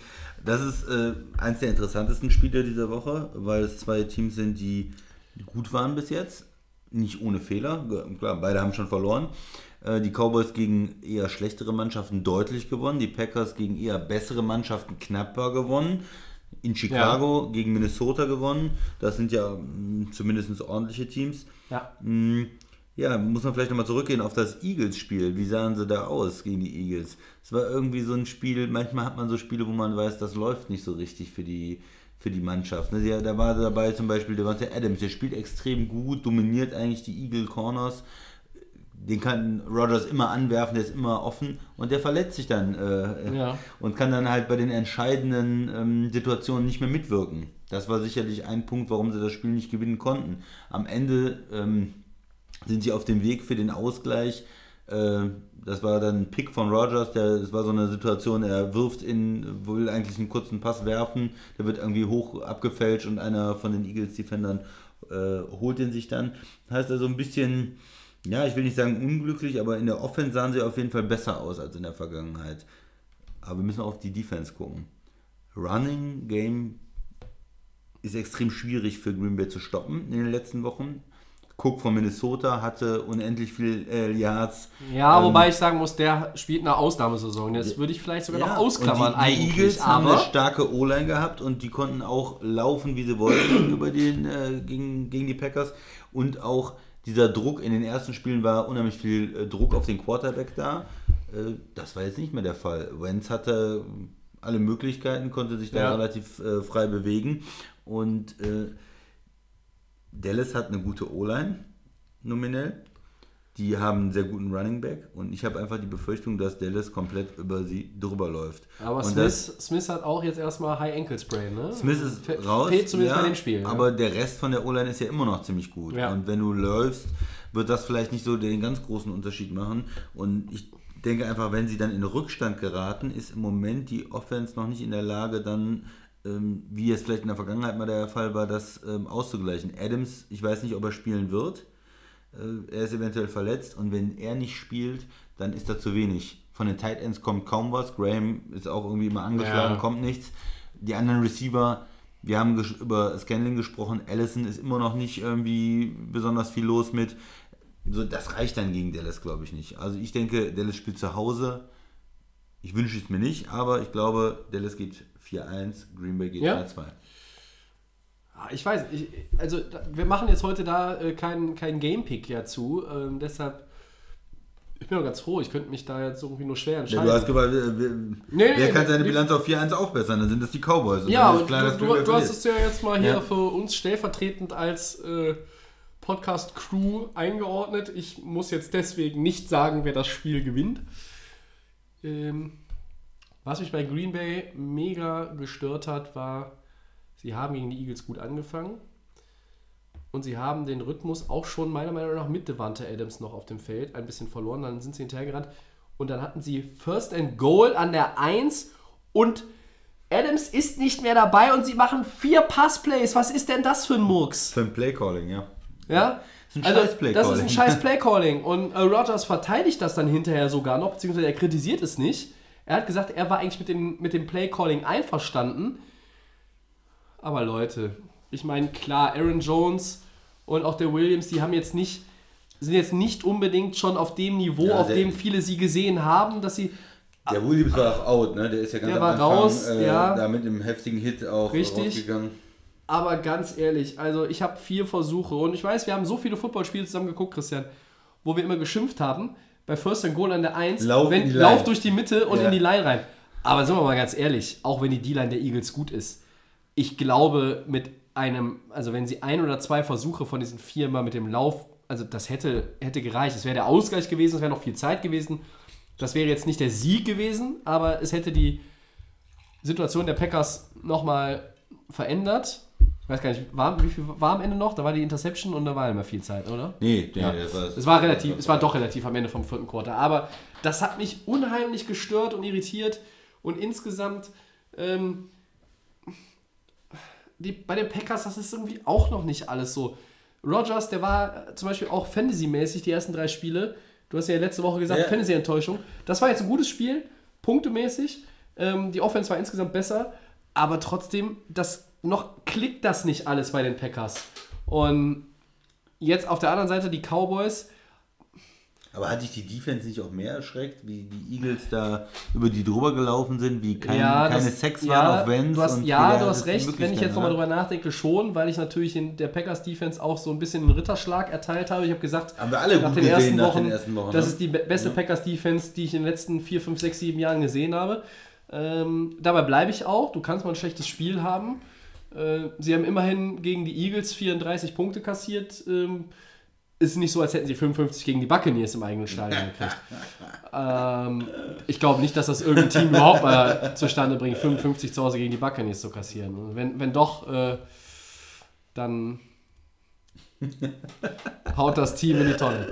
Aber ja, also diese, diese Abhängigkeit auch so ein bisschen dann, du hast eben so anklingen lassen von Devante Adams, ne? die ist natürlich jetzt auch nicht so Die- gut. Ich bin gespannt, Ja, ob, er, ob er ausfallen wird. Wenn er ausfällt, er hat so ein bisschen Turf-Toe, also äh, diese typische Zehenverletzung, äh, die man da schon mal hat, ähm, vom, vom Untergrund, einfach vom Rasen oder auch vom Kunstrasen, je nachdem. Ähm, das ist so eine typische Footballerverletzung. Die ist jetzt bei ihm aber nicht so schlimm. Ähm, es gibt Leute, die fallen damit mal vier Wochen aus Ja, ja, ja. oder länger. Ähm. Bei ihm ist es wohl so, habe ich gehört, dass er maximal ein Spiel wohl ausfallen würde. Gegen die Cowboys wäre es natürlich aber schon wichtig, selbst wenn er nicht bei 100% ist, dass er dabei ist. Ne? Einfach auch seine Anwesenheit lenkt die Aufmerksamkeit der zugegebenermaßen ja auch durchaus guten Cowboys-Defense auch ein Stück weit auf ihn. Das sollte Räume schaffen für Waldes Scantling und Allison, vielleicht auch für Graham. Alles drei Passempfänger bei den Packers, die auf jeden Fall einen Zahn zulegen müssen. Ehrlich gesagt sogar zwei. ja. Ähm, ja, beide, beide Teams müssen natürlich vor diesem Matchup so ein paar Adjustments vornehmen. Ne? Also du musst, du musst jetzt diese Niederlage wegstecken. Die Packers hatten zugegebenermaßen etwas mehr Zeit, aber es ist jetzt kein Vor- oder Nachteil, weil die Cowboys halt in dem Sonntag-Sonntag-Rhythmus sind, auch wenn sie Sonntag das Late-Game hatten. Dallas spielt zu Hause. Du hast gerade gesagt, sie sind für dich so ein bisschen das Team, das mehr Richtung, du siehst so eher Richtung 4-1 nach dem kommenden Sonntag. Ja, weil sie zu Hause spielen, wenn ich mich festlegen müsste. Ich habe eben gesagt, ich will es nicht, aber würde ich es vielleicht auch sagen. Aber Green Bay hat alle Optionen. Also ich Ja, bin. ist ja auch nicht schlimm, wenn du jetzt in dem, äh, wenn du jetzt äh, die ganzen Spiele anguckst, die sie haben. Wenn du gegen Philly, ich sehe Philly ja immer noch als stark. Die hatten ein paar komische Spiele am Anfang der Saison, auch ein paar Verletzte, aber gegen die kannst du auch verlieren und in Dallas kannst du auch verlieren. Das sind auch nicht Spiele, die man gewinnen muss. Du hast deine Divisionsspiele am Anfang der Saison gew gewonnen. Da kommen noch andere Spiele, wo du das, sage ich mal, wieder ausgleichen kannst. Du bist natürlich dann gegen Detroit irgendwann zum Beispiel zu Hause. Das sind dann so Spiele, hm, da irgendwie, ja, da musst du dann gucken, wenn du jetzt nur noch 3-2 bist und dann diese Spiele kommen oder gegen äh, San Francisco dann vielleicht, Ja. äh, da musst du da dann halt die Siege holen. Von daher würde ich mir jetzt auch nicht komplett äh, äh, Green Bay in den Wind schreiben, wenn sie in Dallas ein gutes Spiel machen und verlieren. Aber die Division ist natürlich auch gut gestartet und du hast dann eine Menge Konkurrenz, da musst du jetzt gucken. Und Dallas spürt natürlich jetzt wieder die Eagles. Die sagten, wären fast weg gewesen und jetzt ist es, naja, 3-2 3-1 und die Eagles sind 2-2 und die Eagles sind spielen der, jetzt gegen die Jets, aber sie haben dann, danach haben die Eagles auch ein schweres Programm. Also Ja, aber die, die, wissen natürlich auch, das ist unser Hauptkonkurrent in der Division und da müssen wir auch erstmal schauen, dass wir ähm, ja, so einen Heimsieg holen. Ne? Das ist äh, für beide Mannschaften wichtig, aber für beide Mannschaften jetzt auch noch kein ähm, absoluter ähm, ich kein glaube, Drama, wenn sie das jetzt ich, verlieren. ich, ne? das ist richtig. Ich glaube, dass es für Dallas sogar noch wichtiger ist. A, weil es ein Heimspiel ist und weil die Eagles zumindest nach der Woche 5, die werden da sein. Die werden gegen die Jets gewinnen. So, und dann werden beide 3-2. Ja, wenn jetzt die äh, Bears ihr, ihr Spiel gewinnen, äh, ja, dann werden die auch äh, äh, an den Packers vorbei, ne? Ja. Aber äh, in der Division ist, glaube ich, ein bisschen mehr Verschiebebahnhof da noch. Für die Cowboys ist es ein bisschen wichtiger. Sehe ich auch so. Aber naja. Gehen wir mal auf ein anderes Team, was noch in der Division ist, auch der Cowboys. Die Giants, 2-2 jetzt. Nach zwei Siegen spielen gegen die Vikings 2-2. Traust du New York den dritten Sieg in Folge zu? Auch dem Quarterback Daniel Jones wird er auf einem hohen Niveau spielen. Und wie wichtig ist das Spiel für Minnesota, Tobi? Ich fange mal mit den Giants an. Ja, ich traue es ihm tatsächlich zu. Es werden noch viele, viele Spiele kommen in dieser Saison, wo Daniel Jones auf die Mütze kriegt. Ja? Wo selbst die verbesserte O-Line ihn nicht gut beschützen kann gegen starke Defenses. Ist Minnesota keine starke Defense? Das ist eine. Ich glaube aber, dass die Giants in der Lage sind, mit dem Flow, den sie sich jetzt erarbeitet haben, den sie kreiert haben, rund um Daniel Jones, sie kriegen Golden Tate zurück in Woche 5 nach der Suspension. Sie haben Sterling Shepard. Wayne Goldman hat ein gutes Spiel gemacht als Running Back. Ähm, Jones hat keinen Sack kassiert gegen die Redskins. Die Redskins Defense ist natürlich nicht vergleichbar mit der Vikings Defense. Ich glaube, dass die Giants nicht chancenlos sind. Sie spielen zu Hause gegen die Vikings. Sie haben eine Chance. Ich traue ihnen den dritten Sieg zu. Favorit in dem Spiel sind die Vikings. Die müssen es aber auch sein. Für die ist das ein unheimlich wichtiges Spiel. Das ist für die, das ist für die schon so ein bisschen vorentscheidend äh, für den weiteren Verlauf. Der, wenn, die, wenn die das Spiel verlieren, dann haben sie in der Division gegen die Bears verloren, dann haben sie gegen die Giants verloren, wären 2-3 und dann sind sie je nach Ausgang der anderen Partien schon ein Stückchen hinter der, den Packers, sollten die zum Beispiel in Dallas gewinnen oder hinter den äh, Bears, gegen die sie auch schon, wie gesagt, dann ein Spiel verloren haben. Deshalb ist das Spiel für Minnesota ultra, mega, hyper wichtig. Ja? Du spielst gegen einen Rookie-Quarterback mit einer guten Defense. Du musst eigentlich da ansetzen, aber wo du auch mal ansetzen musst, anstelle der Vikings ist, du musst das verdammte Passspiel mal ans Laufen kriegen, Christian. Ja, die Vikings natürlich auch ein enttäuschendes Team diese in Woche 4 gewesen. Die haben gegen Chicago gespielt und die Chicago Defense hat dominiert. Ja. Was sie halt so macht, die Was Chicago so macht, Defense. die, ja. Ich habe ja, glaube ich, das äh, habe ich auch mal was Richtiges gesagt. Letzte Woche habe ich gesagt, ich sage, die Chicago Defense gewinnt das Spiel. ja, ich habe mich draufgehangen. Ja, und die haben das Spiel gewonnen. Und zwar wirklich die Defense, ja. Äh, Ja, richtig. Ja. der Quarterback ist rausgegangen mit Trubisky. Ja, kaputt. Kaputt. Müssen Macht wir jetzt an der Stelle nichts. auch nochmal erwähnen, wir das noch mal- bringen wir sonst nirgendwo Ja. unter. Chase Daniel ist nämlich der schlechteste Backup, Ja. hat das Spiel dann auch über die Bühne gekriegt. Trubisky wird wahrscheinlich noch ein bisschen Zeit äh, aussetzen, so wie er Und- bisher gespielt hat. Ob Trubisky oder Daniel spielt für die Bears keinen, Genau, keinen merken- Unterschied, ganz ehrlich, weil die merken- Defense dominiert das ganze Ding. Das merken die Bears doch gar nicht. Der, der spielt vielleicht sogar noch besser als der Trubisky, weil der, ja, für mich, ich hacke immer auf ihm rum, aber er hat sich ja nicht entwickelt. Er spielt ja auch schlecht die Saison bis jetzt. Die Defense spielt megamäßig Ja. und äh, da reicht es, da kannst du auch mit dem Backup spielen. Die haben ein paar talentierte Receiver. Chase Daniels kriegt das hin und ähm, Minnesota haben die total in die Schranken gewiesen.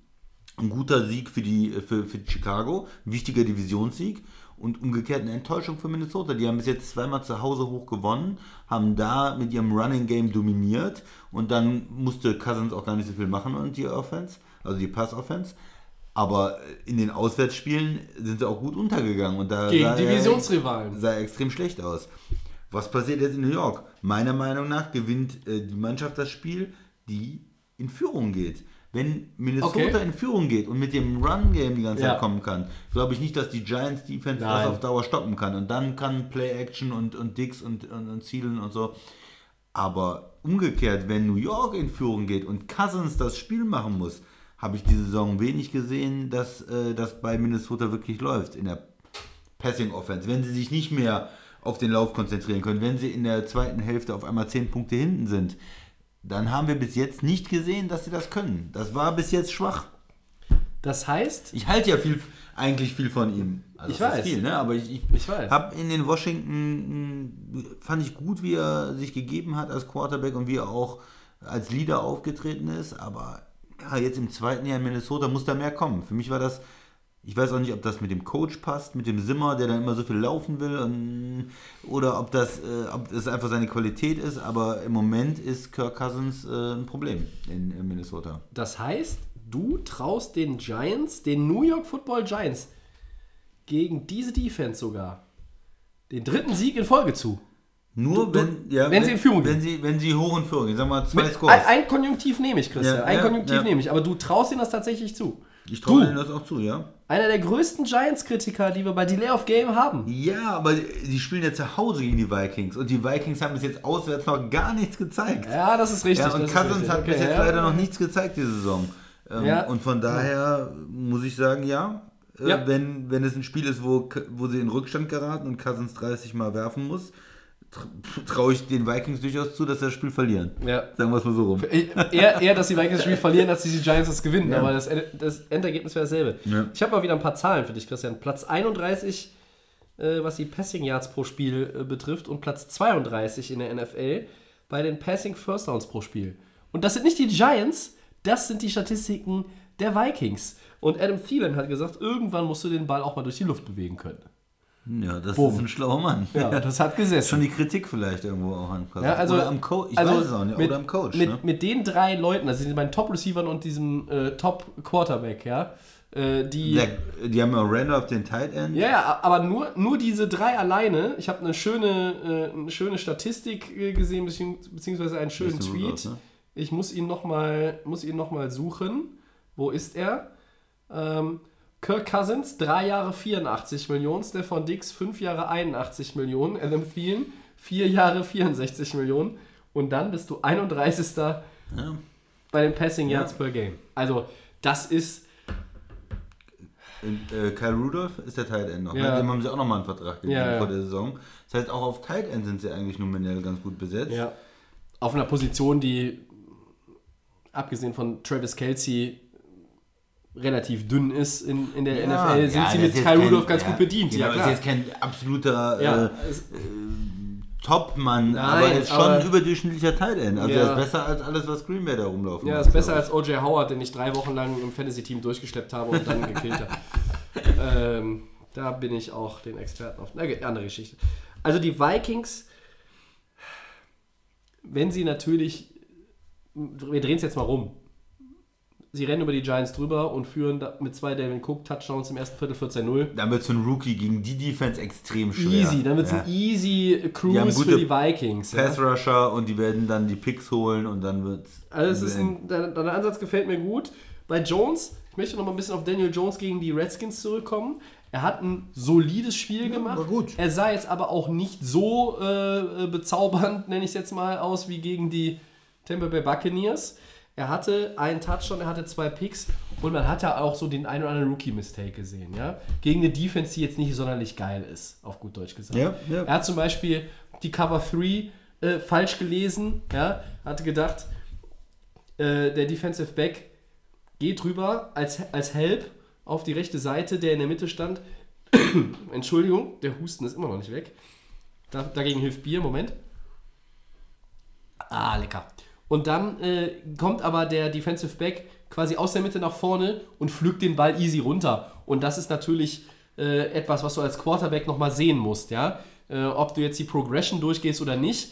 Äh, er hat da einfach die Defense und er musste gelesen, ne? es ging in der Situation nur darum, die drei hinten zu lesen. Er musste jetzt nicht auf elf Leute achten, ja, weil die O-Line blockt ja sowieso alles weg für ihn momentan. Und das hat er, das ist so ein Rookie-Mistake. Ja? Den muss man den Rookies auch irgendwo zugestehen, aber da muss man dann auch mal wieder so ein bisschen von diesem ganzen Hype-Train runtergehen. Daniel Jones ist ein Rookie, der jetzt 2-0 ist mit den Giants. Wer jetzt in New York, wir kennen New York, die sind jetzt 2-2, die Cowboys sind 3-1, die Eagles sind 2-2. Da werden die ersten in New York jetzt schon wieder sagen, oh, außen seiner Chance auf die Playoffs. Leute, Bremse, drauftreten. Ganz fett drauftreten. Ich glaube, dass Daniel Jones eine gute Rookie-Saison spielen wird. Auch wenn er noch ein bisschen auf die Fresse kriegen wird. Aber man muss es auch natürlich so ein bisschen in Relation sehen. Ne? Ähm, kann die O-Line ihn auch gegen die Vikings beschützen? Kann er dann scoren? Kann er seine Mannschaft nach vorne bringen? Natürlich ist es auch irgendwo, muss man auch mal die Giants loben. Zwei Spiele ohne Saquon Barkley, Ja. beide gewonnen. Wann kommt er eigentlich zurück, Barclay? Weißt du Ja, er hat ja selber gesagt, er wird diesen Timetable für die vier bis sechs Wochen wird er schlagen können. Dasselbe hat auch Drew Brees jetzt übrigens mal verlauten lassen. Ähm, ich würde es mir wünschen, das sind Stars. Ich will die Stars sehen, ich will die Teams in Bestbesetzung sehen. Äh, und ich will Gottverdammt nochmal meinen äh, Top Running Back in meinem Fantasy-Team wieder haben. Das ist Saquon Barkley. Ähm, bis jetzt bin ich nur 2-2, weil ich Patrick Mahomes hatte. Ähm, ja. Ist ja auch nicht schlecht. Ja, Tyreek Hill spielt ja auch nicht und dann Juju hat keinen Quarterback. Ja? Ja. So, also mein Team sieht relativ beschissen aus. Das ist aber äh, auch wieder ein Sonderfall. Gut, die Vikings gegen die Giants. Mir gefällt irgendwie dein Ansatz. Wer, zu, wer, wer vorne ist, der wird das Spiel. Ja, Ja, vielleicht nicht, also es reicht natürlich nicht 3-0 vorne zu sein oder Ja, 7-0, ne? Aber wenn du jetzt, sagen wir mal, 10-0, 10-0 oder, oder 14-3 vorne bist und du, es geht langsam so zur Halbzeit oder ins dritte Quarter, Vikings gewinnen das dann, Spiel. Dann, dann reicht das, glaube ich. die, äh, da würde ich mich festlegen, die Vikings gewinnen das. Gut, gehen wir mal. Drittes Spiel, was wir äh, ein bisschen diskutieren wollen, sind die 49ers. Die sind noch 3-0. Eins der äh, NFC-Teams. Das NFC-Team. Das einzige NFC-Team, was Ja, ungeschlagen ist. Genau, die anderen sind ja alle rausgefallen. Also- Ungeschlagen sind noch die Patriots, die Chiefs und die 49ers. Genau, ne? äh, Green Bay, Dallas hat verloren, äh, die Rams haben verloren und damit die 49ers. Die Rams, gegen wen haben die Rams denn gespielt? ja, die haben gegen die Tampa Bay Buccaneers verloren. Echt? Äh, ja. Wie konnte das denn passieren? Ja. Äh, und die Browns sind äh, 2-2. Ja. Ähm, ja, ähm, 49ers zu Hause nach der Bye Week. Ja, bestätigt sich jetzt der Aufwärtstrend von äh, Cleveland nach dem Sieg in Baltimore. Die haben ein starkes Spiel gemacht. Oder bleiben die 49ers ungeschlagen zu Hause und äh, gehen 4-0, Tobi? Was ist da deine Meinung? Die 49ers sind ein gutes Footballteam. Die sind sehr gut gecoacht. Kyle Shanahan. Ähm, der war auch letztes Jahr ein guter Coach, nur das hat sich in den Ergebnissen nicht wieder, gespiegelt. Da waren ja auch irgendwie alle, alle zu. Leute Ja, verletzt. stimme ich dir zu. Ähm, ich glaube, dass die Niners jetzt auch noch nicht so die wahnsinnig krassen Gegner gehabt haben. Ne? Ähm, die haben gegen die Buccaneers gespielt, die Bengals und die Steelers. Ja, das ist jetzt nicht. Gott, die haben nicht gegen die Dolphins gespielt und nicht gegen die Jets, die irgendwie 8 von 22 Startern nicht zur Verfügung hatten. Äh, aber das war jetzt auch noch kein so richtiger Härtetest. Ich glaube, die Browns werden der erste echte Prüfstein für die Niners. Der Heimvorteil ist nicht außer Acht zu lassen. Cleveland ist ein Team, das ich momentan überhaupt nicht lesen kann. Die haben ein ganz, ganz komisches erstes Saisonviertel hinter sich.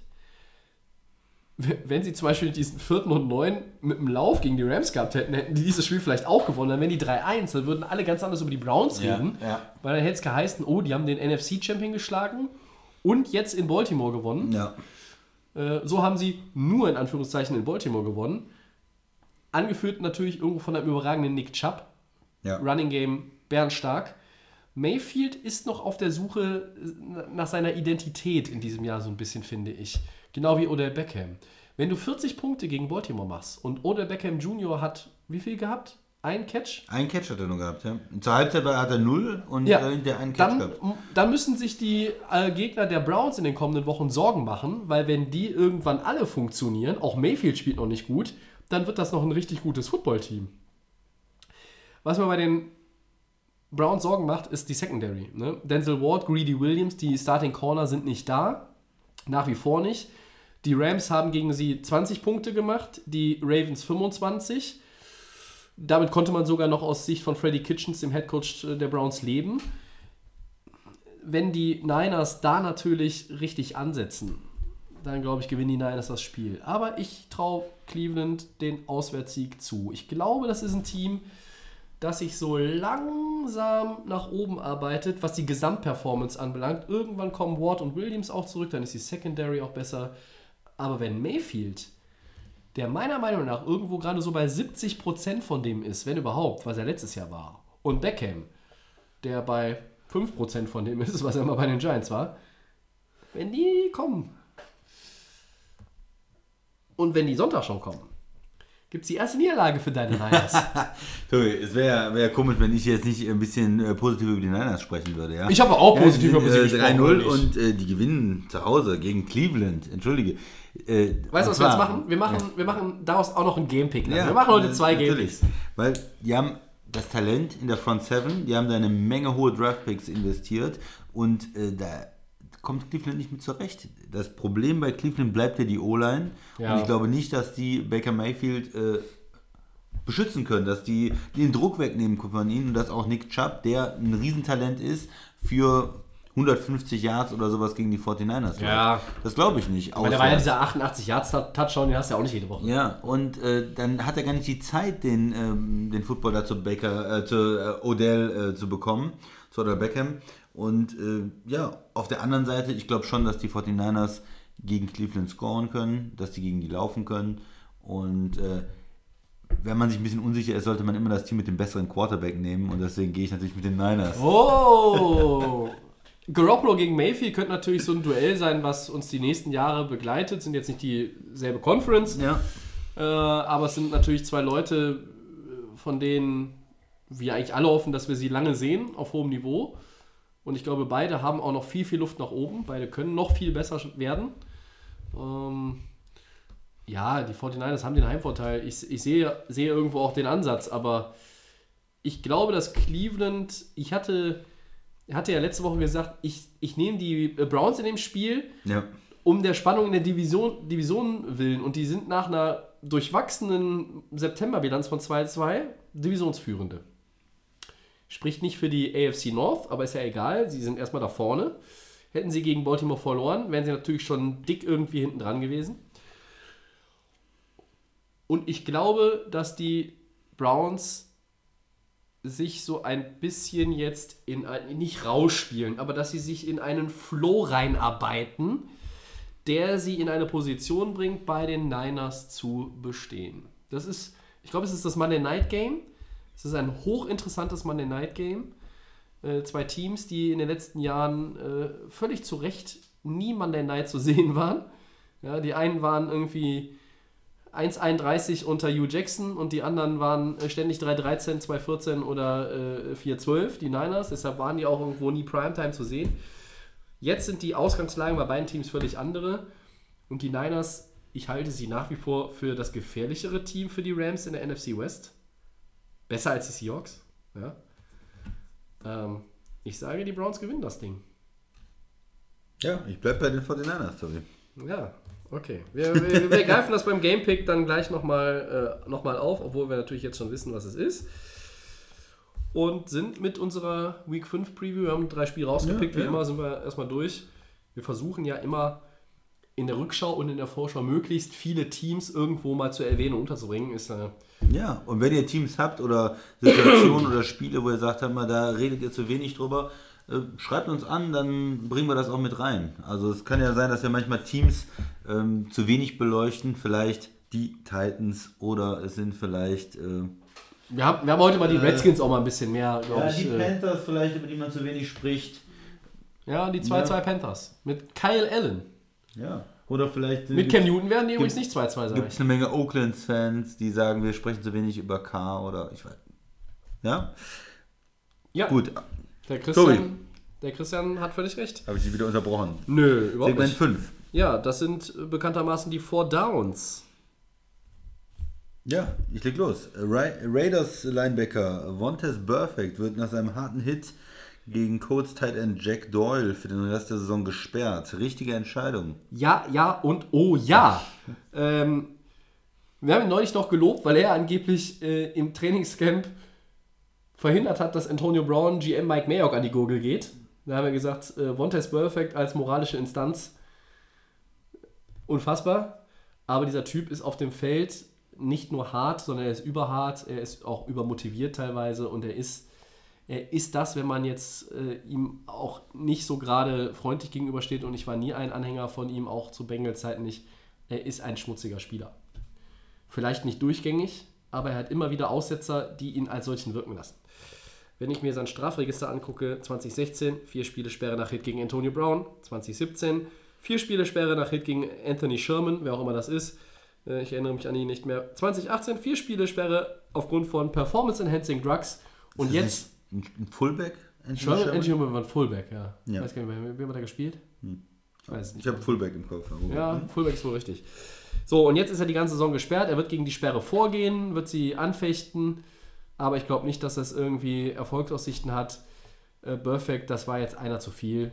Und er hat den, er hat den Kopf nochmal runtergenommen gegen Doyle, der quasi so am, auf den Knien war, glaube ich, und Ja, hochkommen der, will. der hätte nur irgendwie tippen müssen. Ja. Äh, ne? ja. Und der Mitspieler war, glaube ich, sogar noch daneben und hätte auch noch quasi das Play machen können, sodass es, das Play beendet gewesen wäre. Ich finde es völlig richtig. genau. Du auch? Ja, absolut. Wenn, wenn es manchmal Spieler gibt, die haben das erste Mal so einen Hit und, und da kann man auch sagen, das ist einmal. Bei ihm ist es mehrfach, immer wieder, immer wieder und es war wieder ein dreckiger Hit. Äh, Er hätte es nicht machen müssen. Es war nicht eine Situation, wo man sagen kann, äh, da konnte er nicht anders oder in der Geschwindigkeit des Plays. Nein, der, der äh, ist eigentlich auf den Knien schon der Receiver. Du musst ihn nur antippen, dann ist das alles gelaufen und der geht voll rein und voll auf den Kopf. Der ist ein Headhunter und ähm, ja, er sollte eigentlich nicht mehr in der, in der NFL spielen. Oh, okay. Geht der Christian noch einen Schritt weiter. Gut. Ja, also ich, wenn ich ein Team wäre, würde ich ihn nicht in mein Team holen wollen, weil er ähm, eigentlich für so ein, ja, eine Art Footballspiel äh, steht, wo ich Ja. mein Team nicht mit identifizieren möchte. Ja. Ja, ja, ich verstehe. Zweites Down. Broncos Outside Linebacker Bradley Chubb fällt mit einem Kreuzbandriss für den Rest der Saison aus, deine Meinung?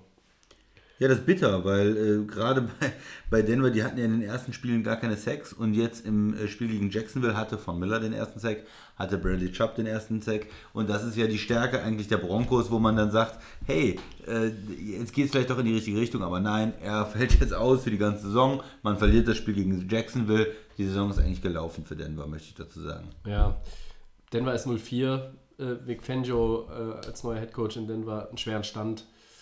Ähm, ich bin gespannt, wann da vielleicht Joe Flacco Platz machen muss für ähm, Drew Lock.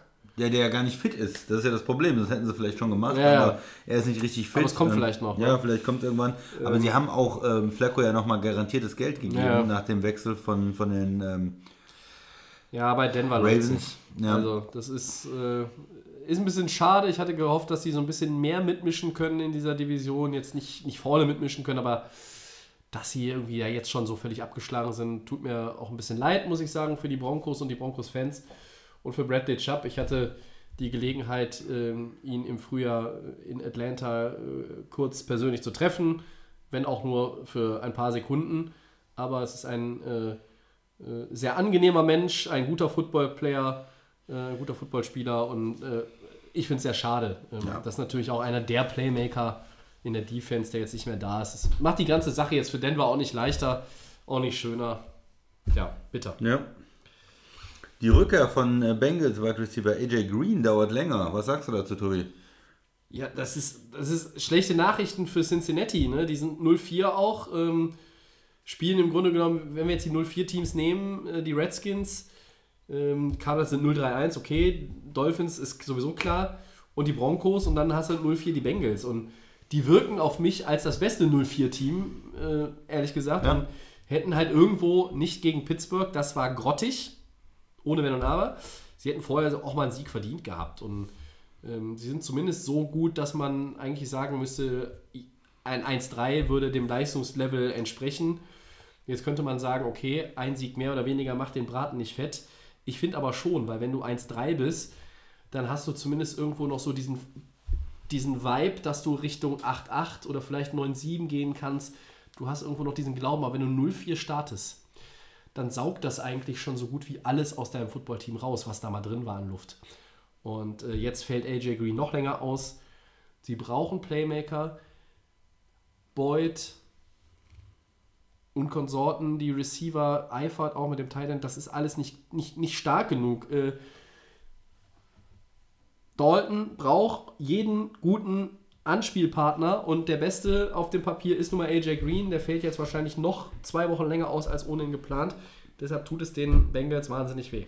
Ja, was ich dazu sage ist, tradet den Mann. Tradet ihn irgendwo hin, wo er Playoffs spielen kann. Er ist ein guter Receiver, ein verdienter Mann. In, in Cincinnati, die Saison ist gelaufen. Er wird da äh, diese Saison auch nichts mehr reißen können. Die werden nicht in die Playoffs kommen. Und äh, langfristig ähm, passt das auch nicht. Die werden wahrscheinlich äh, irgendwann einen neuen Quarterback sich holen. Äh, Andy Dalton wird ja auch nicht äh, ewig da weiterspielen wahrscheinlich. Und dann, ähm, ja, sollte er, oder fände ich es schön, wenn er die Möglichkeit bekommen würde, bei einem Contender irgendwie zu spielen. Ich könnte mir gut in äh, New England vorstellen. Das hat ja mit Antonio Brown nicht geklappt. Ich weiß nicht, ob sie die Salary Cup, äh, Salary Cup Möglichkeiten jetzt im Moment noch haben, nach dem Antonio Brown äh, Deal, aber AJ Green in New England für die zweite Saisonhälfte würde mir persönlich gut gefallen. Tobi. Äh, Ich würde ihn dann äh, lieber, ehrlich gesagt, bei Kansas City sehen. Mit Patrick Mahomes oder bei den Packers. Wenn Allison ja. nicht in der Lage ist, Nummer 2 Receiver Ja. zu sein, AJ Green und Devante Adams wäre doch ein super Duo. wär nice, ja. ja. Da kannst du auch auf Jimmy Graham als Tight End endgültig scheißen. Ja, dann. Das wäre wär ja. mega. Ja? Ja. Wobei. Genauso gut würde er zum Beispiel auch noch New Orleans passen. Ah, okay, komm. Wir sind von AJ Green Trade. Ich finde den Ansatz nachvollziehbar, aber davon sind wir noch ein bisschen entfernt. So, Gamepick. Wir machen dann jetzt tatsächlich zwei draus beim vierten Down. Ähm, einfach, weil ich diesen Punkt hier bei uns unheimlich gerne hätte. 49ers gegen Browns. Ja, ich sag, die 49ers gewinnen, ganz klar. Ja, ich sag die Browns. Machen wir heute das erste Mal Das ungeplant zwei Gamepicks. Ja, ist wenigstens ein spannendes Spiel. Ich glaube schon, das wird, äh, kann ein richtig gutes Spiel werden. Ich hoffe auch, das wird ein richtig gutes Spiel. Ein, ein enges Spiel mit möglichst Eine, eine spannende. Begegnung, sage Ja. ich erstmal. Ja, also eine interessante Begegnung. Was man von dem anderen Spiel nicht sagen kann, was du hier ausgewählt hast. Ja. Titans gegen Bills hast du Titans gegen ausgewählt. Bills. Ja, die Titans sind, äh, Titans sind 2-2, völlig drin in der spannenden South, in der AFC. Und die Bills sind doch hier dein Playoff-Anwärter. Ja, also ein, ja, aber die werden jetzt wahrscheinlich mit einem Backup-Quarterback spielen. Und die anderen spielen mit Marcus Mariota. Und das willst du mir jetzt als gutes Spiel. Ich werde davon nichts gucken. Also ich sag mal. Es geht nur um äh, den Gamepick. Ja, äh, Tie. Alter.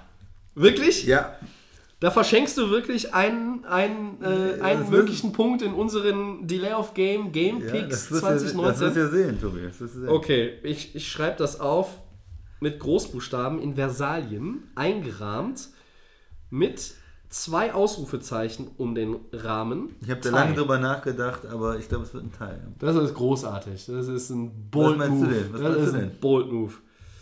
Ähm, ja, es ist schwer. Das ist schwer. Ich habe mir auch noch keine Gedanken gemacht, was ich da eigentlich nehme. Ich glaube, ich glaube, ich glaube, ich glaube. Auch die Titans Defense ist ja gut und ich glaube, ich sag mal, die Titans gewinnen das Ding.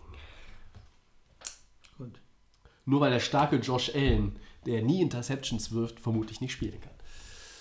Ja, ich glaube, dann war es das für heute. Episode 94. Wir hoffen, ihr hattet Spaß, seid bis zum Ende dran geblieben. Äh, empfehlt uns mal weiter. Wir wünschen uns noch mehr Follower bei Facebook und bei Twitter. Noch mehr Klicks. Noch, was nicht? Ich weiß gar nicht, was es ist. Äh, Facebook, Twitter sagt mir nichts. Ja, deshalb habe ich jetzt auch äh, zwei Jahre in Folge den Social Media Dienst in unserer Runde übernommen. Ähm, aber ich mache das ja auch gerne. Also, den kostenlosen Podcast, ihr kennt das, den gibt es wie immer bei Soundcloud, bei iTunes und bei den Kollegen von. The Fan FM. In der kommenden Woche werden wir wahrscheinlich wieder am Dienstag aufnehmen. Ich bin inzwischen immer vorsichtig Hat sich geworden. bewährt, der Dienstag. Der Dienstag hat sich schon ein bisschen bewährt in den vergangenen zwei Jahren. Dann vielleicht auch wieder mit Max. Ähm, ich bedanke mich erst einmal beim Christian. Sehr gerne. Wir verweisen natürlich auch nochmal an auf Twitter und Facebook at NFL. Ne? Der Christian hat hier die Redskins-Fans, glaube ich, heute aufgerufen, Ja. sich mal zu melden. Und auch alle anderen Fans, ähm, egal welches der anderen 31 NFL-Teams eures ist, ne? immer mit Fragen oder sonst was, Kritik, Anregungen, könnt ihr euch melden. Wir nehmen das gerne auf, treten mit euch in Interaktion oder bauen es natürlich auch gerne im Podcast ein. Denkt an Episode 100, macht euch mal Gedanken. 12.11. Düsseldorf, habt ihr Bock? Könnt ihr mal dabei sein und uns äh, dreimal ja, treffen, mit uns ein Bierchen trinken und live dabei sein, wenn wir so eine Folge aufnehmen. Wir haben ja, glaube ich, mal gesagt, der Max und ich, für die 500. Folge müssen wir Tom Brady irgendwie akquirieren. Da haben wir Gott sei Dank noch ein bisschen Zeit für. Einstweilen wünschen wir euch viel Spaß mit Woche 5. Bis dahin, Ciao.